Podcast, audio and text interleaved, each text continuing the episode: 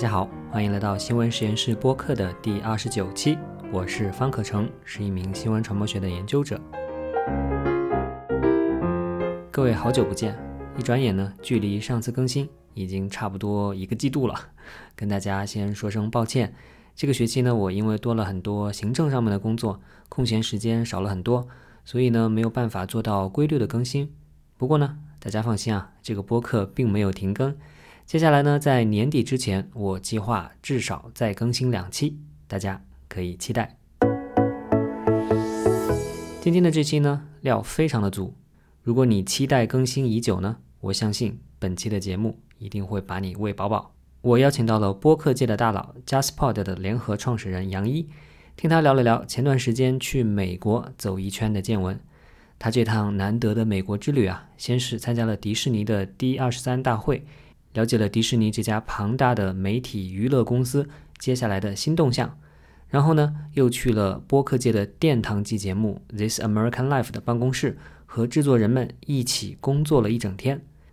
最后啊。他还到《纽约时报》探秘了他们正在开发当中的音频 App，了解了百年大报在播客领域的新动向。一趟下来啊，收获满满。那杨颖老师呢，也是毫无保留的跟我们分享了他在中间的种种见闻和思考。和杨毅老师聊完之后啊，我最大的感受是，做内容的人可以更自信一点了。我们之前呢，被科技公司、被做平台、做算法、做渠道的人打趴下了。一度以为这个世界从此就属于他们了，但是现在呢？至少从杨一在美国观察的这些案例来看啊，科技公司也有自己明显的短板。做互联网的人真不一定懂得怎么做内容，而做内容的人呢，其实也可以通过与开发者合作这样的方式补上自己的技术短板。如果说的更宽泛一点啊，那就是在一个动荡的时代里，我想我们其实都可以更加坚定一点。坚定做对的事情，做自己认同的事情，不必太受外面多变的风向所影响。也许啊，在你意料不到的时候，你所做的那些努力就会看到成果。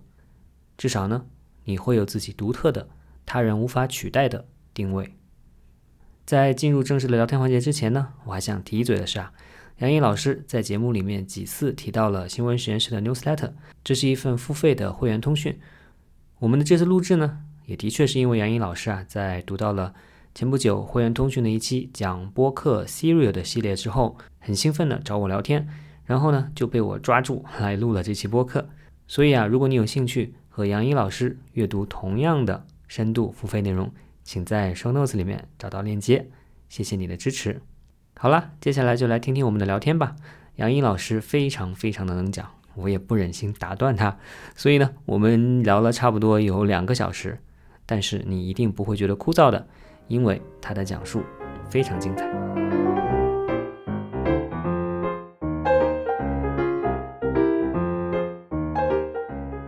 杨毅老师好，欢迎来到新闻实验室的播客。我的听众里面肯定有很多你的粉丝啊，所以特别高兴能够今天请到你来。谢谢谢谢方老师，然后也跟各位新闻实验室播客的听友们打个招呼。大家好，我是杨毅。然后我我其实今天也挺开心的，因为呃我订你的 newsletter 已经很多年了，然后我其实也一直有在听你的播客，虽然不是非常忠实的那种每期都听的听众，但是至少你比如说你你刚开始。呃，我还记得你那时候最早的三四期都是在读你的 newsletter，那那些我印象都挺深的，包括你可能中间跟徐涛老师有聊到一些什么 newsletter 什么这些，这些我都有听过，所以我今天也挺荣幸能够上你的节目里来。好，感觉我的播客已经被这个中文播客大佬认证过了。没有没有没有，不敢当不敢当。那这次呢也是很巧啊，就是因为杨毅老师呢啊前段时间去了一趟美国，嗯，然后呢他前段时间就在微信上面跟我分享他去美国的一些见闻，我就想说哇讲。讲的每一句话每一段话都特别好，我都想，哎呀，只有我看到就太可惜了。所以呢，我就想说，哎，那就把他拉过来啊，这个录一期播客，然后来跟我们的听众，跟更多的人来讲一讲他在美国的见闻，对吧？啊，其实在美国发生的很多消息，也不是说我们就没有办法去得到这个消息，但是呢，确实，嗯，现在这个年代，对吧？亲身去一趟，亲身去去了解，其实也变得不是太容易了，对吧？对。再加上其实，嗯，事情变化也很很快，然后我们身边有很。很多事情发生，所以真的是啊，就算我自己是在研究传媒、关注传媒，但其实一定程度上来说，也有很多东西是没有及时更新的。嗯，所以呢，今天就特别特别开心，这个杨毅老师可以帮我们来更新一下美国传媒业，特别是美国的播客也好啊，音视频也好，流媒体也好，他们的最新的一些变化。是什么样子的？所以我们就从这个他这次去的主要的这样一个目的地行程啊开始吧。那他这次去主要是为了去参加迪士尼的一个大会，对吧？对，就是整个这趟行程的由头，因为首先是我跟大多数应该在内地生活的朋友是一样的，就是大概从呃二零年初疫情开始之后，然后我就已经将近一千天，因为我自己有一个 app 就有算这个日子，就是我从最后一次入境到这次出境差不多将近一千天，然后没有离开过这个中国境内，所以也是蛮难得有一个机会可以又出去看一看。那这次其实整个的行程大的行程是因为呃迪士尼然后邀请我，因为我之前在第一财经的时候，我上一份工作就是一直在报道迪士尼的这个条线的记者。现在我虽然做播客了，就是好像不是特专门去做这个财经或者商业的新闻，但是因为我们跟啊迪士尼的关系一直都很好，然后呃包括我的同事，然后也有是以前啊一直跟迪士尼在做报道啊这样的一些同事，所以那这次也非常荣幸又得到他们的邀约，还特别问我说这个回来要隔离啊七加三哦，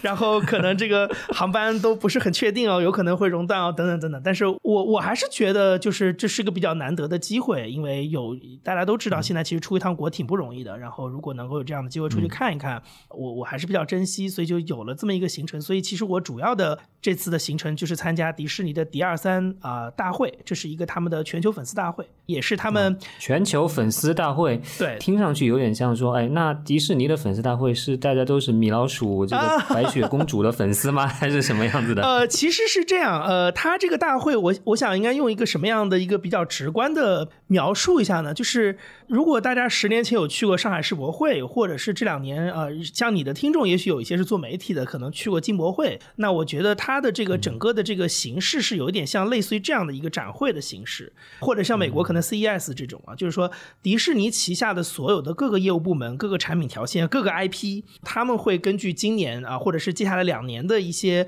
主题，然后呢，可能在这样一个安娜海姆，就是在他们迪士尼最最早的那个乐园旁边的一个会议中心里面，会有一些展台。所以它整个那个主会场其实非常像是那样的一种感觉，就是可能你会看到星战、漫威，然后 Disney Plus 等等等等，他们都有国家地理，他们都有一个自己的展台，然后会呃里面有一些可能比如说互动的游戏，可能是有一些这种呃宣传画册派发，然后有一些这种粉丝可能会在那边跟一些装置拍照啊等等，就有点类似于这样的一些事情。但是他的粉丝大会因为已经办了很多届了，我记得如果没记错的话，第一次应该是二零零七年办的，就是官方。迪士尼官方办这个粉丝大会，然后所以他现在已经做的非常成熟了。比如说，他除了这样的一些展台形式的以外，二楼会有很多的这种小房间，比如说可能是一个三百人、五百人的一些会场，那他会呃有一个时间表，然后每一个房间可能每一个时间段都有一些，比如说主题分享啊、主题演讲啊、圆桌讨论呐，然后一些见面会啊等等等等，就安排的非常多。那我们因为还有这个媒体的一个身份嘛，那媒体身份当中呢，其实他们这个活动上还有另外一趴，主要是对媒体开。放，或者是有一些，比如说四点钟愿意去排队的粉丝们开放的，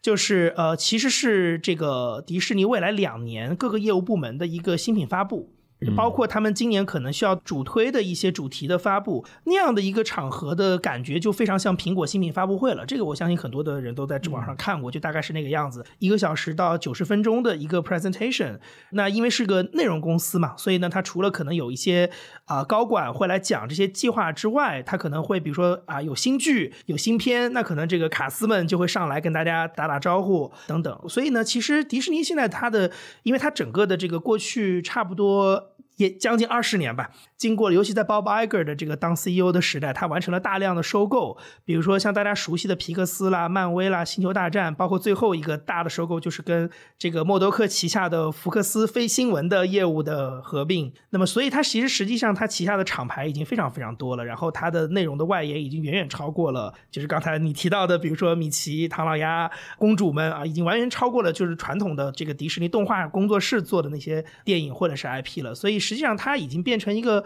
我我自己的感觉，就是今天这个时代的一种商业娱乐的一个大的盛会啊，就是你能想到的这些 IP 都会在这个地方有一个露出，有一个展示，告诉粉丝们，对吧？他们最亲的人，就是我们接下来两年要做什么，有什么新片你能看得到，有什么新剧你能看得到，在乐园里你能看到什么新的园区，然后有没有一些什么新的度假或者是游轮啊？包括这次琳娜贝尔在上海这么火的，也在美国有一个很简单的 showcase，然后就是向大家汇报一下，跟大家展望一下未来，就是属于这种这样的一个气氛。但是因为它的主要的哦，这个这个就是核心的这些受众，就是在现场的都是粉丝，所以你在那边就是能感到非常浓的这种热情。嗯嗯，明白。你刚才提到一个词叫内容公司了，嗯就是你说他完成了这么多的收购啊、合并啊之后，嗯就是他自己的定位还是这样一种生产内容的公司吗？我觉得还是，而且呃，我我觉得其实呃，二零一九，因为上一次是二零一九年，本来这个是呃两年一届，但因为疫情这次就延后了一年。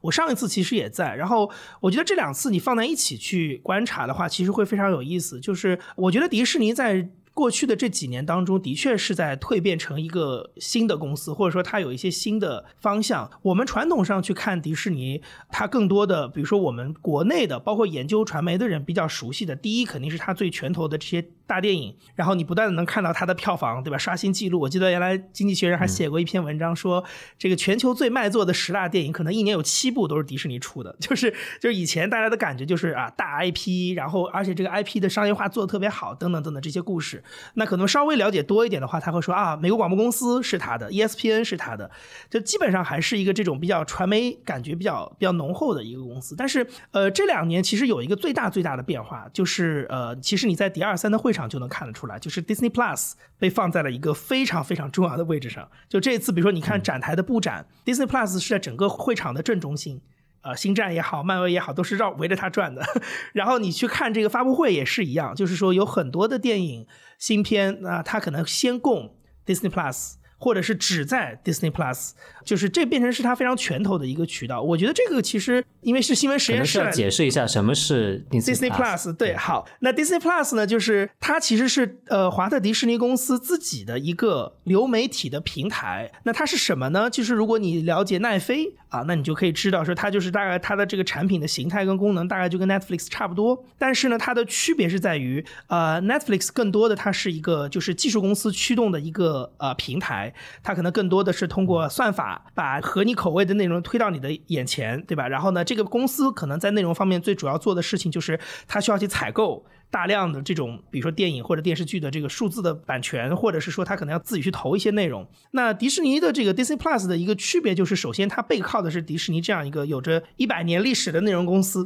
因为明年正好二零二三年就是迪士尼成立一百周年嘛，这次也有一个发布就关于迪一百，所以呢，就是那它背后一百年的这些资源，包括刚才我们提到的它过去二十年所收进来的这些新的媒体资源啊，这些内容资源也都是这个 Disney Plus 的一个基本盘。那么然后呢，它对于一家像迪士尼这样的公司最大的价值是什么呢？就是呃，我觉得两点吧。第一个事情是大家都知道，过去十年，包括美国也是一样，中国也是一样，就是所有人的这个视频的内容消费都在往移动端转，都在往手机、往平板、往这些地方转。那然后呢，这个大家对于传统的，比如说电视或者是有线电视，美国就是叫做 cord cutting 嘛，就是这个剪线族，对吧？就是非常流行，就是整个有线电视的这个新一代对它的这个完全没兴趣了，然后这个入户率非常低，或者是一直在往下走。那么，所以对于迪士尼这样的一家传统的这个以内容为拳头的公司来说，其实第一个很重要的点就是它在适应这个市场的变化。我把我的内容带到了线上，而且这个平台是我自己的。但是呢，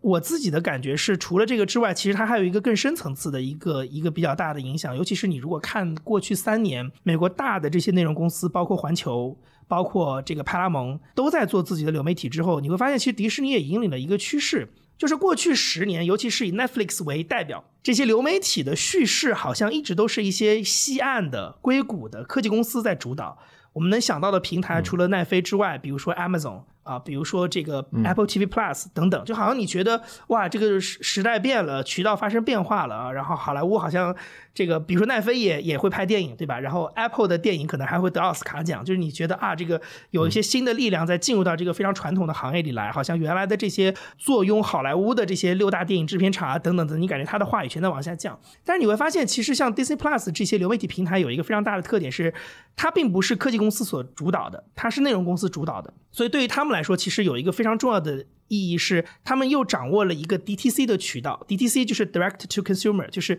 直接触达消费者的渠道。这个地方其实我觉得跟传媒行业的发展有有一个关系，是我们以前其实一直会比较囫囵吞枣的去理解内容跟渠道之间的关系。就比如说最简单的问题，就是比如说呃，我相信那个方老师的听众应该对这些都很熟哈，就是比如说我问你 BBC 是什么，那它到底是一个内容机构还是一个渠道？实际上，以前我们是不太去想这个事儿的，包括国内也一样。你说中央电视台到底是一个什么样的机构？我们那么多的传统媒体，比如说方老师以前供职的南方周末。它到底是个什么样的机构？它到底是个出产内容的机构，还是一个渠道的机构，或者是两者兼而有之？其实，我觉得以前当传统媒体百分之百在掌握大家的接触媒体的渠道的时候，没有人会细想这个事儿。但是实际上，我觉得奈飞他们过去十年所做的事情是有一点点，我不能认为叫颠覆，但我觉得他们的确是警醒了很多原来是传统媒体里的人，就是重新审视自己的价值，就是你到底是一个什么样，你的你的强项到底是什么？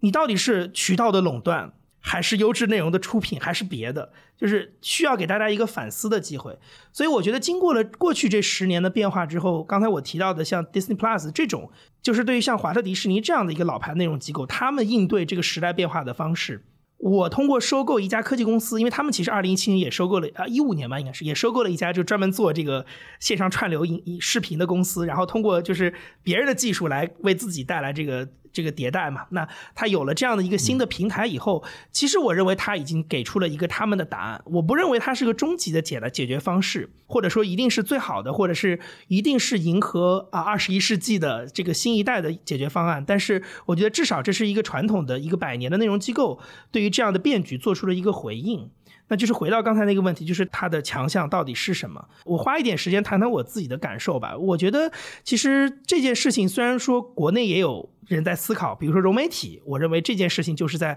对这个问题的变局的一种思考。但我觉得国外有他也有他自己的一个解解答的方式。呃，我觉得他的解答方式是很多的媒体或者是内容机构越来越清楚自己的核心价值到底是什么。以前，当传统媒体是一个几乎垄断所有人内容消费的渠道的时候，的的确确，它大量的收益是来自于对于渠道的垄断。当然，你的内容的确是吸引消费者的一个很重要的理由啊。但是你不得不承认一点，就比如说像 BBC 这样的机构，对吧？这个它的电视一台，它的电视二台，那它就是英国普通老百姓。啊，能够看到电视节目的很重要的渠道，包括可能啊，每个国家当然国情不同，比如说有的地方可能还会垄断发射塔，对吧？这样的一些资源，它就是垄断在一些大的媒体机构手里，或者说只有一个大的媒体机构才有可能去完成这样一些基础设施的这个联网也好，对吧？或者是搭建搭设也好，所以你会发现很多以前他们成熟的商业模式，他们大量的广告收入实际上是来自于对于媒体渠道的垄断。但是互联网当然是打破了这件事情。就是有很多新的玩家进来，然后他们用一些新的产品、算法等等去改变了这一切。那最典型、最极致的，当然就是类似于抖音这种，对吧？就是它甚至在它的整个运营的底层都是非常强势的。就是你关于这个平台上的任何事情，你都得从我这儿走，然后你必须经由我的算法才能够触达到你的受众。你自己是一个什么大 V，你自己是一个什么百年的媒体，对我都没有用。就是你在这儿一切的一切都得是跟着我的算法走。这当然就是对于这件，就是科技公司对于这件事。事情颠覆的一个极致是到这儿，但我觉得其实反而现在很多的传统媒体在慢慢的思考清楚这件事儿，就是好的。那既然我们发现渠道在发生变化，那我们就要重新去找我的优势是什么。可能二零一零年到一五年那个时候，很多的传统媒体的确非常恐慌，就是他发现，哎呀，我的优势一下子没了，那我到底能干嘛？但我觉得现在其实，在欧美国家，可能传统媒体或者是英美吧，就就传统媒体可能对这件事儿已经思考的比较清楚了。就是说，啊，我的核心的优势首先还是内容，因为这些东西是别人无法取代的。而且，即使你去看奈飞对吧？他也能拍，比如说他也能说啊，我有一个拳头的，比如说纸牌屋对吧？这样的这些拳头的剧，可是你会发现，本质上他在内容这些商业逻辑没有完全的颠覆。大家可以去搜搜新闻，纸牌屋虽然说奈飞有它的这个最初几年的原创的首播权，可是你会发现它到了比如说五年这个合约期满，这个剧的分销商是索尼。索尼又可以把它卖给别的，比如说电视台、地面电视台，或者是有线电视网，或者是一些其他的小的流媒体平台。它并不是说这是一个完全奈飞百分之百拥有的东西，它还是遵照了以前实际上就是无线电视跟有线电视时代节目分销的那些基本的商业模式，没有颠覆，只不过是以前的买家是 NBC，现在的买家是 Netflix，只不过是这个区别而已。所以我觉得这个事情是现在我认为美国的一些大的媒内容机构。想的比较清楚的，而且我就认为不只是视频，包括广播，我们可能会不会讨论到播客嘛？包括一些纸媒，我觉得他们其实都想清楚这个事情，就是我的我的优势到底是什么，然后我还需要补足哪一块马赛克，对吧？哪哪一块瓷砖补上我的短板。啊，然后让我来迎接新时代的一些挑战。嗯嗯，你说的这些非常重要啊，因为呃，我自己更多的考虑是新闻业或者是传统媒体，那它背后其实逻辑也是基本上是类似的。是的，比如你刚才举 BBC 垄断渠道，那 BBC 没有广告的了，所以它垄断渠道对它来说并不能给它带来广告收入。是的，但是你比如说纸媒，特别是说，比如说在中国，那纸媒你办纸媒是需要有牌照的，对吧？对的，不是谁都能去办纸媒的。对的，那你可能全国就那么几千份报纸，那你实际上你办报纸的人是有这个垄断的这个渠道的。权利，所以纸媒曾经才那么赚钱，对吧？是的。据说在两千年左右，我都听说，就大家流传的说，那个时候南方系的记者两千年左右一个月就能拿到一两万块钱的工资啊，什么之类的。然后这个做广告的这些广告商排着队要到这个报社去交钱投广告啊之类的。广告部的传真机二十四小时都不停的，就类似于这种。对对，其实这其实背后，当然你可以说他们内容做得好，对吧？对。但确确实根本上来说，还是对渠道的一个垄断。嗯。那这。个垄断被打破之后，你说可能在一零年之后的几年之内，大家有一个彷徨恐慌，其实就表现，我想就是说，大家都是去跟着平台、跟着算法走了，对吧？对。那大家发现哇，平台一下子把渠道垄断之后，那平台想要什么，我们就做什么，对吧？平台想要短视频，我们就做短视频，对吧？平台想要一些更多的图片，我们就做更多的图片，对吧？那后来，但是过了几年，发现哎，其实跟着平台去赚，最后。永远拿大头的都是平台，你自己永远都就只能从中分得一点点东西而已。对，所以可能这就是为什么你刚才说到 DTC 这个概念，就是说大家意识到说。嗯，其实完全这种委身于这种社交媒体平台，对于这种具有内容优势的这些媒体来说，其实是一个不长久，也很委屈自己，然后也很难去解决商业危机的这个方式。所以按我的理解，就是说，你说到 DTC，其实就是说，哎，大家逐渐的去建立起一些自己的渠道，去绕开那些平台的这样一些限制。然后呢，就是说，等于把自己的拳头内容握在手上。那一来的话，平台反而处于弱势的地位了，因为是的他需要到处去讨好内容了，对吧？对，所以你看，其实我们我们稍微这个话题再往下聊一点，就是大家可能都注意到，比如说奈飞这这两季的财啊，这一季财报还行，但是前两季其实我看了很多这个商业媒体是有在讨论这个事儿，就是它的订户遇到增长遇到了瓶颈，然后华尔街对它的增长潜力就非常的担心，包括它可能上半年也寄出了一些新的解决方案，比如说它可能年底要推更便宜的入门的这样的一个订阅级，但是会看广告的。就是有广告支撑的，但是可能这个入门的呃订阅这个这个费用就会比较低，这样的一些解决方案吧，来来提升它的这个用户的增长。但是你想回过头来就是这个问题，就是迪士尼它的 Disney Plus 同期的话，其实它的用户增长就比较的稳定，而且它也在做大量的国际市场的拓展。比如像我们这次这个媒体团里，就是当然中国大陆的记者是一部分，但是你会发现我们周围的人，呃，拉美的、拉丁美洲的，然后我们周围的国家，比如说日韩，包括中国的香港、台湾地区，然后东南亚。其实有很多的记者也都去。说实话，我也有问过，或者是说也也我也自己去观察。因为实际上，呃，以前虽然也有国际媒体团，但是大家其实很多的国家的记者来这里，其实他并没有那么强的一个报道的动力。为什么？因为很简单，比如说中国媒体以前每次第二三采访都很多，是因为。这个以前的迪士尼的电影在国内就是非常热门的电影，然后每个媒体都会关注这个事儿，因为它确实它就是，比如说我九月份发了呃这个接下来两年可能一些大片的计划。那也许就是接下来两年国内票房，尤其是美国引进的电影这块票房的一个很重要的一些一些素材，对吧？或者是一些大家预期的东西。可是对于有一些国家来说，其实因为它整个的市场体量也比较小，那它都是通过这样的一些，就是对于迪士尼来说，它中间隔了一道渠道，比如说迪士尼的剧可能需要通过当地的电视台去播，迪士尼的电影要走当地的院线才能被受众接触到，所以它都是这个绕了一一道。但是你会发现，现在这些记者他们在这些会场上的存在感就会很强。为什么？因为 Disney Plus 就是个 DTC 的渠道，所以他花这么大的价钱请各个地方的记者来，其实就是报道 Disney Plus 这个平台的一些新变化。嗯，那两者之间是有抓手的。这些你说是市场投放也好，是公关也好，它是能有一个非常直接的回报的。就是这些媒体觉得啊，迪士尼的确做了这个事，而且我也愿意报道，因为。你现在推了一个剧，就不是一个千里之外的，可能主要是美国的观众看的东西了，而是我的国家里的观众也可以通过手机上每个月付多少多少钱就能看到这些剧。那我的读者也会关心这些新闻，所以一个遥远的美国的一个大的公司的发布会，就像苹果一样，对吧？我也会来报道。我觉得我来这一趟是值的，因为有很多的新闻，而且我的主编也好，我的读者也好都关心。所以他你看，发现你会发现他整个这个很多关系有非常微妙的变化，但都是因为。它有了一个 DTC 的渠道，一个大的内容公司有了一个 DTC 的渠道，使得它就是画了一张新的图出来。那然后它对于像奈飞这样的平台也会有冲击。对，嗯嗯，你刚才描述的这个场景让我想到一个久违的一个全球化的这么一个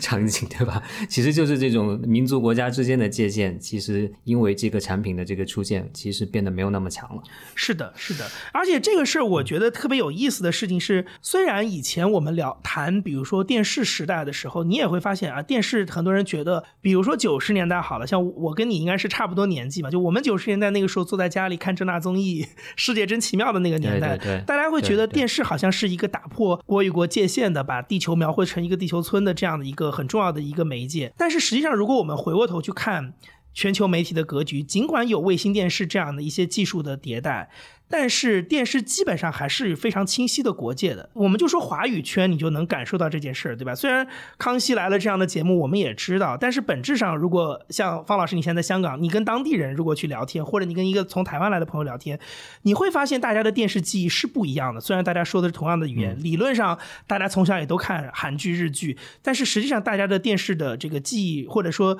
相当于是一个媒介记忆都不同，这个东西实际上你就会发现，电视是有国界的，虽然有卫星电视，但还是有国界的。就是那这个国界它的这个我们怎么来证明它存在？除了法律法规以外，比如说电检条例，对吧？这种就是一个非常清，包括这个版权的售卖的这个版权的法规，就是一个一个清晰的界限之外。那包括像现在因为过了二十年、三十年，你看到一代人的记忆，这就是一个可能它效果上的呈现，就是它就是有国界的。但我觉得像 Disney Plus 有可能会。我也很好奇，就是类似于这样的一些平台，会不会有可能造成一个新的变化？就是。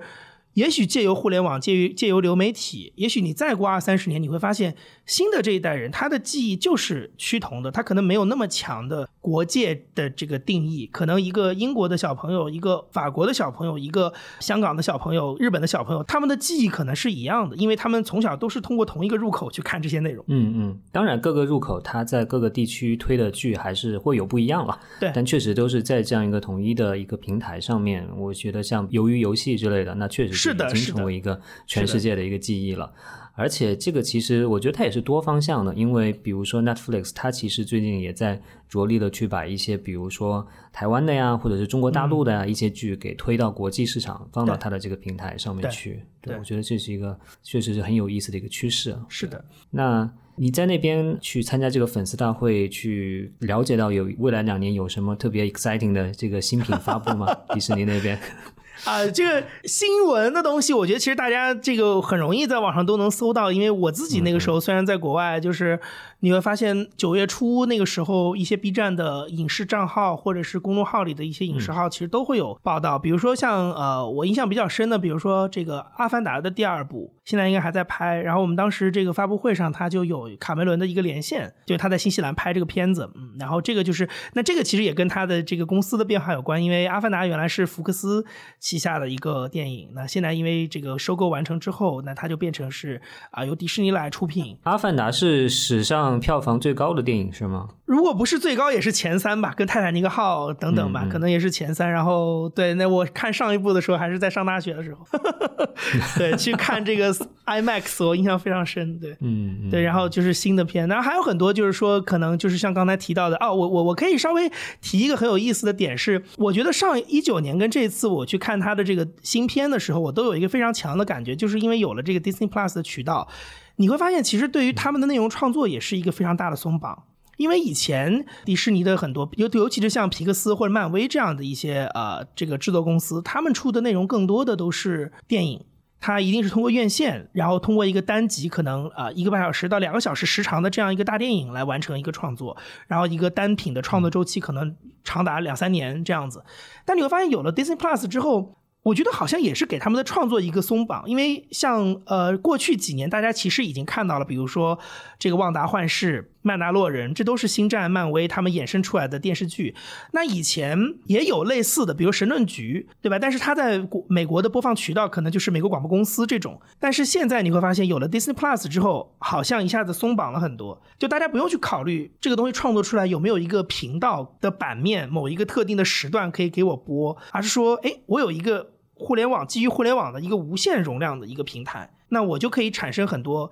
新的剧，而且我的表达方式不是只有原来一个两个小时的大电影了，我可以把它变成一个五五集、六集、十集的一个电视剧的系列，然后我可以甚至通过这样的一个表达方式去呈现出一些衍生的。或者是一些这个子剧子的分叉出去的一些剧情线，或者人物线，或者是我把原来可能主叙事当中的一个配角变成一个新剧集当中的主角再去创作，也是丰富他们的创作。所以你会发现这次其实发布的有很多都是这么样来的一些，比如说漫威的一个衍生剧，星星战的一个衍生剧。这种，甚至我们发布会上，漫威还做了一个事儿，就是首秀了一段这个八分钟的音乐剧。那个剧，我我后来还请教了这个漫威粉，是原来漫威一个电影当中，就是电影里面的一个桥段，就是电影里面有一个剧情是他们去看一个音乐剧，结果他们真的把这个音乐剧做成一个单品的这个作品，把它呈现出来。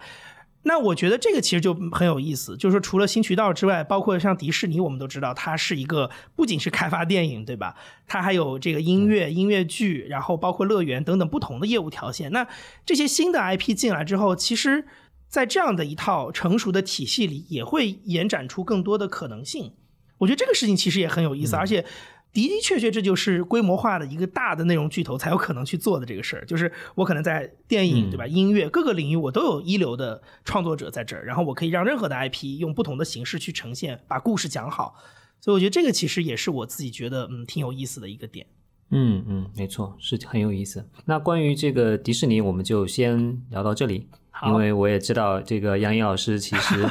因为啊，这个航班熔断或者各种各样的原因，滞留在美国的时间比预计的要长一些，所以后来呢，他又去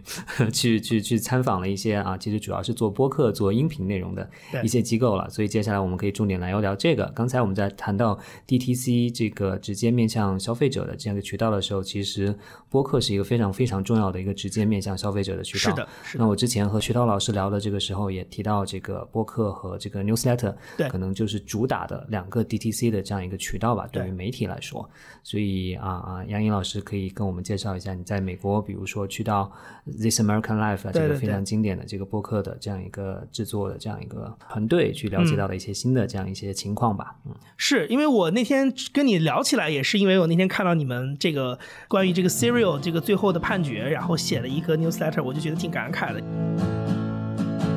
Previously on Serial. He left his cell phone in the car with me. Told me he'd call me. Okay, now at this point,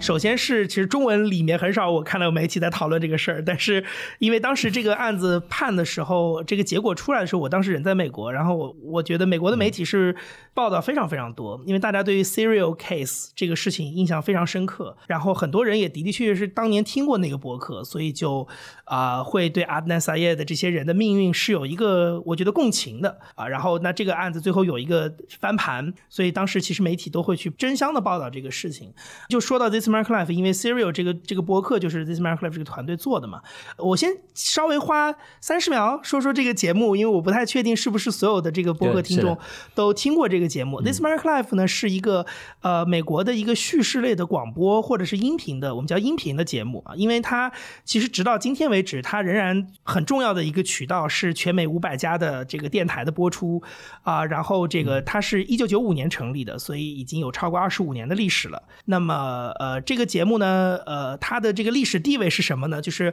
首先它在广播领域是，你可以认为它是一手打造了叫做 narrative，就是 audio narrative 或者是 audio storytelling，就是音频的故事讲述这样的一个节目的题材或者是节目的形式啊。如果你有机会去听一听它的这个节目，你就会发现非常有意思。就是我当年说实话，This Mark Life 也是很重要的引领我来做播客的一个呃很重要的一个因素，因为我原来是做电视嘛，那我当年也是因为听到了这个节目，包括听到了 BBC 的一个广播纪录片，然后我忽然意识到说，其实广播也可以做，不是只有谈话，或者是只有这些听众热线啊，这个 DJ 播歌啊这样的一些，就我们小时候那些广播的内容，就是它好像可以做很多事儿，然后它的可能性也挺多的，所以我那时候就开始听这个节目。那如果你有时间去听一听的话，你会发现它很有意思。它是一个周播的节目，每期节目的时长是一个小时，通常在一个节目当中，它可能会有两到三个，但是是围绕同一主题的故事，但是是两个两到三个故事啊。这个现在它的形式，我觉得已经非常的纯熟了。早年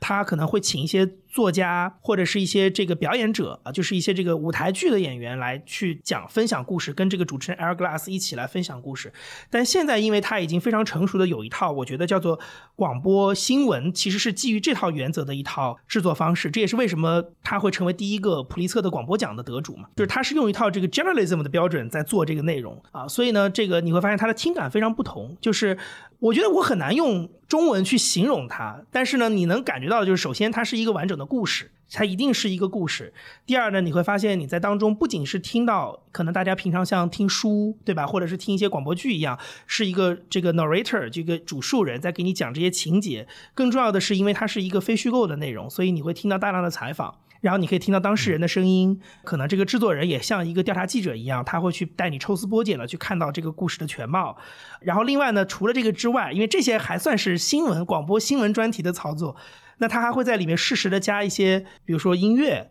然后来让这个东西的娱乐性更强。所以呢，它本质上的确是创造了一个新的前所未有的东西。这个东西就介于可能传统的虚构类的音频，比如说广播剧与非虚构的广播新闻专题之间。啊，所以其实《This Mark Life》这个节目，我觉得。它一定有它的行业地位，但是我的确也听到很多比较这个学院派的人是有质疑的声音的，因为有很多教广播新闻的老师其实是会质疑这个节目，觉得他们里面有太多的音乐的元素在里面，然后过分的煽情，就是不够客观，对吧？因为音乐的确是能调动人的情绪啊，往这个积极或者是悲观的方向去走。但是 anyway，它至少从这个节目单品，我们不去定义它，我们只是说这个节目的成功来讲，它一定是非常成功的，因为我认为它就是呃形塑或者是说呃创造了一个前所未有的一种广播消费的形式，而且这个形式在播客的时代得到了发扬光大，或者说大家终于找到了一种一种声音的表达方式，是它非常贴合播客这样一种 on demand，就是点播 DTC 啊这样的一种需求的，不是说跟着这个一个电台的节目表走的这样的一个一个一个节目形式，因为它非常适合分发，非常适合分销。然后呢，它又又是讲故事的形式，所以讲故事又非常适合在音频这样一个只有听的环境当中去接收，而且它整个的这个讲故事的不不管是方式、节奏这些包装的手段，都能够强化大家在听故事过程当中的沉浸感，包括娱乐性。那这个其实就是一个非常成功的案例。那么说到刚才提到的 Serial，为什么它跟播客之间有关系呢？就是因为首先 This American Life 本身这个节目是比较早的在播客里进行分发的广播节目，但是它对对播客最大最大的贡献就是。他在二零一四年的时候创造了一个，直到今天大家还认为是改变了播客这个渠道或者是媒介命运的一个这个爆款，或者是说一个大的一个颠覆性的事件，就是他在一四年的这个秋天的时候推出了第一季的 Serial 这个节目。调查的就是一个九九年发生在美国巴尔的摩的一一个凶杀案，有一个这个男性的嫌犯被抓到了监狱里，关了十几年。可是这个调查记者因为收到了一些线索之后，他重新的去调查，然后呢，他发现这当中可能是有疑点的，然后他重新尝试去还原当年所发生的这些事情，然后他把整个这样一个长达一年的调查做成了一个十二集的一个播客的节目。然后呢，在当年其实这个节目的为什么说它爆款或者说它很炸的原因是。首先，它本身这个节目就是这个继承了 This America Life 在广播叙事节目、音频叙事、广播新闻调查当中的这些优良传统，他们已经有非常多的经验，做一个好的这样一个可听性强的节目。但比它更多一层的事情是，他们对于自己原来的广播节目也做了改进。比如说，以前他们的广播节目，我刚才提到，一周有一个主题，每一期大概有三个故事啊。就算一个故事，可能它的这个分量非常重，但它也一般也就是三十或者四十分钟的版面。但是呢，播客一下子打开它版面的限制，它把一个这个长达一年的调查做成连续十二集的节目，整个的感觉对于一个初听的人来说，非常像美剧。非常非常像美剧季播，对吧？然后这个这个你必须要从头听，你要从第一集开始听，然后一直往下听，所以它整个这个收听体验非常非常像美剧，就一下子把一个广播音频的这种收听体验拉到了一个新的高度，然后再加上这个这个形式又非常适合播客的分发，还有一个就是它的这个选题是真实罪案，真实罪案这个东西，也许我我我觉得在国内可能也有一个非常大的消费潜力啊，因为你想想看，九十年代有那么多的地摊的 杂志，其实都是。在讲这些 有的没的案子，对吧？嗯，大案要案什么的。但是在美国，它又有一个文化渊源，因为美国整个，你可以认为美国整个呃八九十年代这个有线电视的兴起，它就是伴随着，就是一下子把真实罪案这样的一个节目的类型推到了非常大众的消费层面。那个时候，我记得最经典的故事是九十年代的时候，大家大的电视网。都会在 argue 一个事，就是黄金时段到底是留给真实罪案的调查节目，还是留给电视剧？因为真实真实罪案的调查节目戏剧张力非常强，但是它的制作成本又比剧来的低，所以到底这个东西要留给谁？那最后的结果是的的确确你能看到九十年代，比如说我们以 NBC 这样的一个非常具有九十年代代表的一个电视网来举例，留下来的这个剧集，大家现在还有印象的就是《老友记》啊这些，但是你会发现那个时候他们。大量的这个黄金时段留给了，比如说像 Deadline 这样的新闻杂志、新闻调查类的节目，那它里面的选题就是一些真实罪案啊，一个凶杀案，然后记者去调查等等等等。那那样的一个大的环境的一个时代的推动吧，等于是把 True Crime 这个话题类型。一下子推到了一个非常大众的消费层面。那 Serial 其实也很好的抓到了这个点，就是它的选题也不是一个曲高和寡的选题，是一个可以调动你的兴趣，而且戏剧张力非常强的选题。所以等等，那么各种各样的因素放在一起，可能还有一些外部因素啊，就比如说苹果把播客作为一个独立的 App 拎出来等等。那这样一下加在一起，在二零一四年的秋天，一下子就引爆了大家对于播客这个新媒体的关注。很多传统媒体也来争相报道这个事，又进一步推高了它的知名度，然后一下子就变成了是把播客带到了大众的眼前，那也改写了播客这个媒介发展的历史。所以这个是这档节目跟我现在所从事的这个工作之间的关系啊。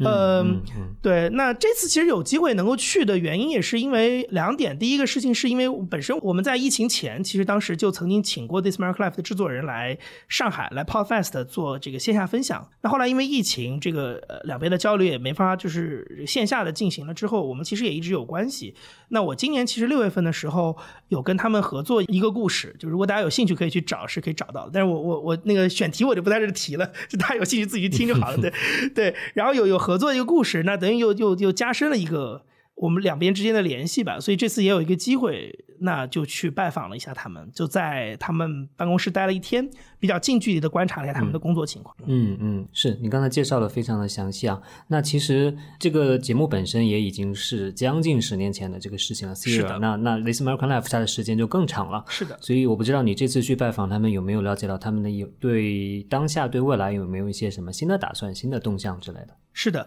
呃，首先是呃，这两两者之间的关系，其实在过去的两年也发生了变化。因为二零二零年的时候，呃，这个 Serial 它本来是作为一个独立的制作公司嘛，因为它后来也打造了好几个呃新的，就是第二季、第三季，然后有 S Town 这样的一些番外节目。那么这家制作公司在二零二零年的时候被纽约时报收购了，所以呢，这个公司就完全变成纽约时报的一个部门。虽然他们的办公室还在 This 的对面，但是两家其实这个 owner 已经不一样了。就是 This m a r c l i f t 它还是芝加哥公共电台出品的节目，但是这个 Serial 这个制作公司已经是《纽约时报》的了。所以大家有兴趣，其实也可以听听这个呃 Serial。其实这两年也做了很多，我认为是更强化调查性，因为《纽约时报》的这个。可能这个背景吧，就是它更强化调查性的一些节目，像最近有一个新的叫 We Were Three 啊，这个就是我们我们三个人啊，就是说呃，大家可以直接听吧，我就不不不赘述它的这个这个故事，但是它是个非常有意思的调查，一个新闻调查的东西嗯。那么然后呢，这个那 This Mark Life 呢，我自己去，因为在那边待了一天嘛，我说几个非常直观的印象，第一个事情是。这个罗斯可里这个做道场，就是其实他们的规模并不大啊，就是人团队，其实我认为在广播节目当中的确算是比较多人的，可能有差不多二十个人，呃，算规模比较多的。就单体的广播节目来说，肯定是算多的。然后呢，因为它又是一个单体的一个机构，所以它除了制作的团队之外，啊，跟内容相关的团队之外，比如它还有运营，专门的运营，专门的法务。啊，专门的财务等等，就它是完全是个独立的实体。那么然后呢，特别有意思的事情是，他们是有 fact checker 的。这个其实，而且 fact checker 其实也是我很早跟 This Mark 来打交道的一个部门。那个男生一直在那做 fact checker，就是我跟他好，可能两三年前就帮朋友做过这个，就是看他可能需要报道一个国内的事情，然后需要找一个另外一个独立信源去核实，所以他就让推荐了我去做这个，做帮他去做核实这个事情。那原因是因为他们吃过亏。而且这个亏跟中国有关系。二零一二年的时候，他们曾经呃有一个报道是关于这个深圳富士康的一个报道，但是后来事实证明当中的大量的细节是这个作者杜撰的。但凡了解一点中国的情况的人都不可能相信说富士康的门口是有武警把守的，什么之类荷枪实弹的这种，就是它很容易被拆穿的一些，但是它很有戏剧性的。所以呢，后来他们就那个亏吃过了之后。他们就增加了这个事实核查的这样的一个，所以我刚才为什么提到说罗斯克利做道场，就是第一个是它的规模不大，但是里面什么都有，非常齐全。第二个事情是它的办公室的物理面积其实也不大，包括其实呃很多人会想说啊这样的一个头部节目是不是有很大的录音棚什么的？的确，NPR 是有，因为我后面会提，NPR 是更像一个大家印象当中的广播电台的那种，就是。大气磅礴的样子，但是 This Man Clive 的录音棚其实非常非常小，可能就是一个大概六平米的一个一个小空间，它跟旁边一个同事的小隔间没有任何区别，就是一样规模的。但是就是在那样一个小录音棚里，在一直在录每期的节目，包括 Serial 这样的一些节目，都是从那个里面出来的。所以这个是第一个印象。然后呢，第二个印象是，我觉得他们整个团队直到今天仍然是保有一个非常强的一种，我觉得。古典内容创作的美感，我不知道这个东西，这个话大家是不是听了能共情啊？就是因为这次非常有意思，就是说我在 This Man Life 是待了一天，那因为他们一天当中有好好多不同的工作，所以当时 Air Glass 邀请我去呃几个事儿。第一个事情是我一大早去，然后他要补录一个采访，我就在录音棚里跟他跟了一个采访，大概一个小时，然后中间可能有一点时间，我就去跟其他的同事去聊天，那然后。中午的时候，他们有一个叫 Read Through 的一个会议。这个会议的意思呢，我觉得有一点点像像一个评稿会，可能杂志里的评稿会，但是它是在这个内容初刊以前就发布以前去评稿的，因为就是相当于是一个审片会等等，类似于这种感觉。会有制作人，然后主持人，然后四个资深的编辑，再加一个资深制作人，这么样一个规模来开一个叫 Read Through 的会议。然后那个形式特别有意思，就如果你听，如果你听过这个节目，你其实。也许可以想到为什么要这么做，就是他跟我们想的那种审片会完全不一样。Air Glass，因为我当时听的那个故事是他自己做的，然后他就拿一个稿子在这儿，左手拿一个秒表在这计时，因为他们是一个广播节目，所以直到今天他们仍然是要对于版面的时间有非常严格的限制。然后他面前会放着一个电脑，这个电脑有一个音频工程。上面会有里面用到的所有的同期声、采访剪辑，他会按照顺序一个个摆好，然后接下来就是一场 live show，就是他会按照这个脚本记着码表，脚本把这个通读一遍，然后每一个中间需要播到同期声放录音的地方，他就会在电脑上把这段录音播出来，所以相当于那感觉很有意思，就是因为我是个听了很多年的听众，你就感觉啊，这个人在直播一个他的故事给我听，这种感觉，但是实际上。除了我是一个闲杂人等之外，其他人非常专业，因为你会发现他一开始读，马上每一个人就非常安静，然后在旁边在这个笔记本上夸狂记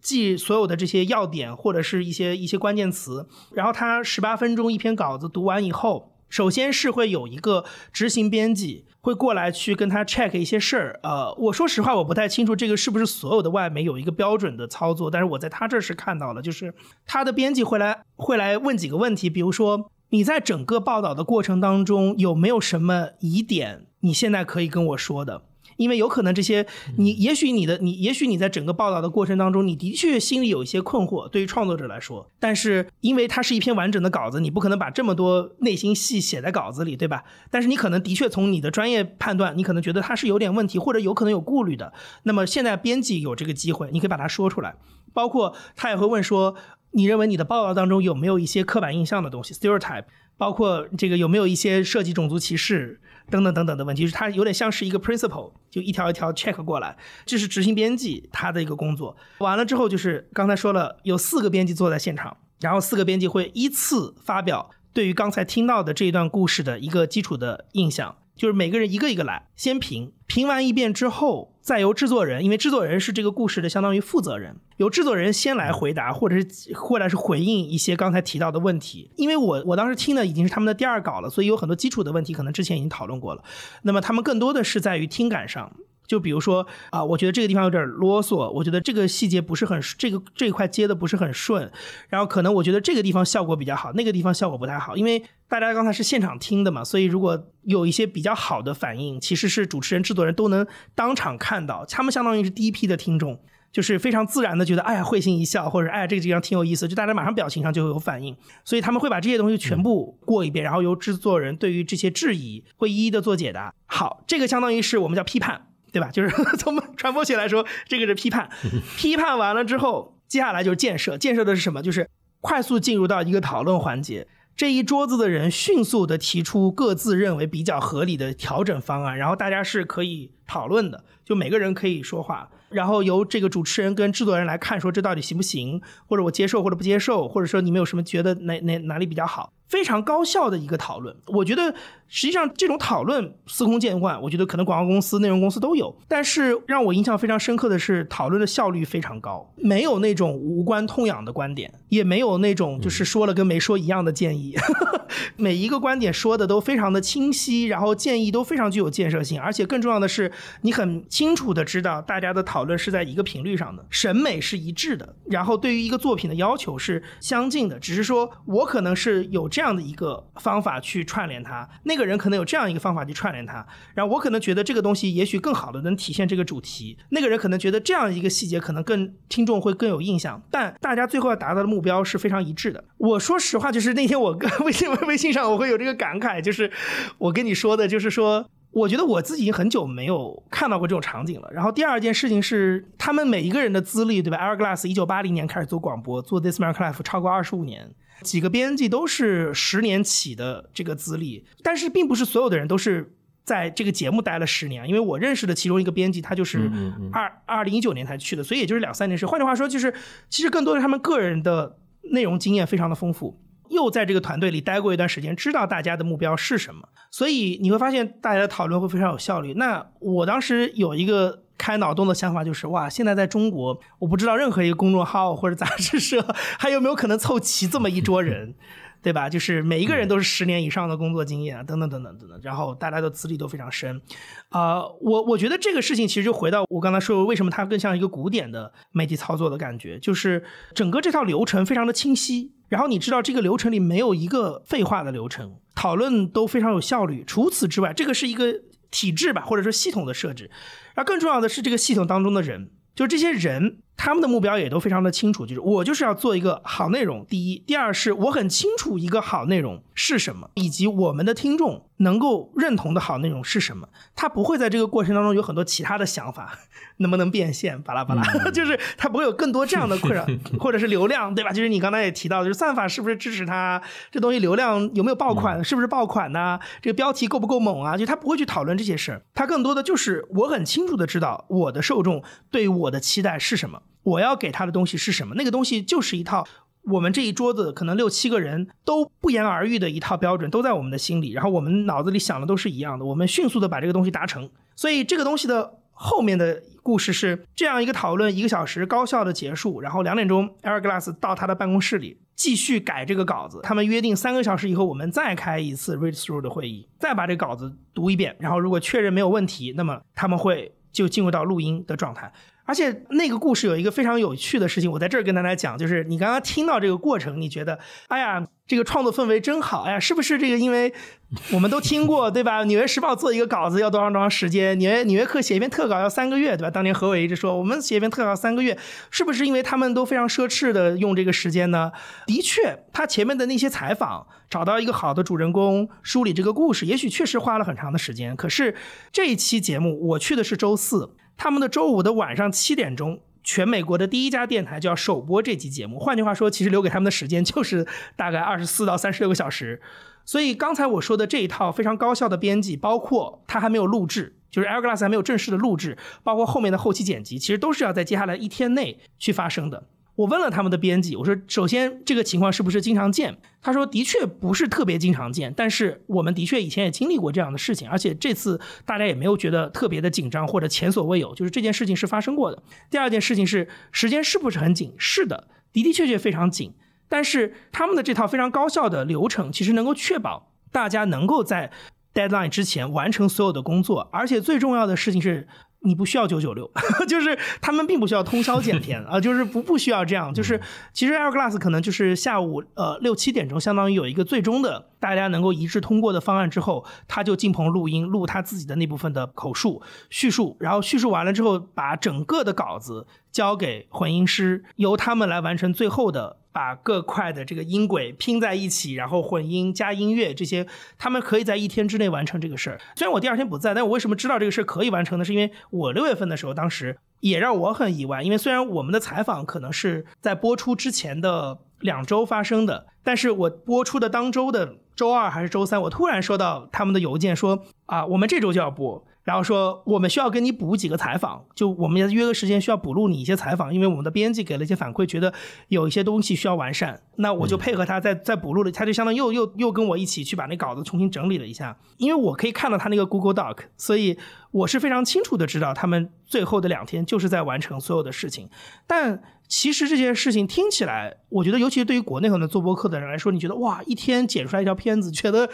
就还挺夸张的，但是。其实你按照他的那个工作流程是完全可以实现的，因为等到混音师跟摄音摄影师拿到最后的这个工程跟文稿的时候，一切都已经确定了，这是一篇终审稿，嗯，然后所有的素材都在那儿，已经制作人粗剪都已经完成了，所以他们要做的其实就是用这个声音工，就是用 audio engineering，对吧？就是音频的声音工程的这套专业的技术，去把这条十八分钟的成片做出来，并且在里面和适当的地方加上音乐。就是这个工作，所以因为前面有了这样一一个完整的终审过的脚本的保证，所以大家其实所有的工作每一个生产线上的流程都在都在一个水平上，大家是同同步的。当然你知道它是可以非常高效率的完成这件事情，所以我觉得你真是到当地去，就当时去体验过这件事儿之后，你会觉得啊，原来我每天听到的东西是这么做出来的。然后，嗯，它是一个高度，我觉得高度工业化。高度流程化，但是呢，同时大家对于自己的产品，我们如果说是产品的话，对于这个产品它的目标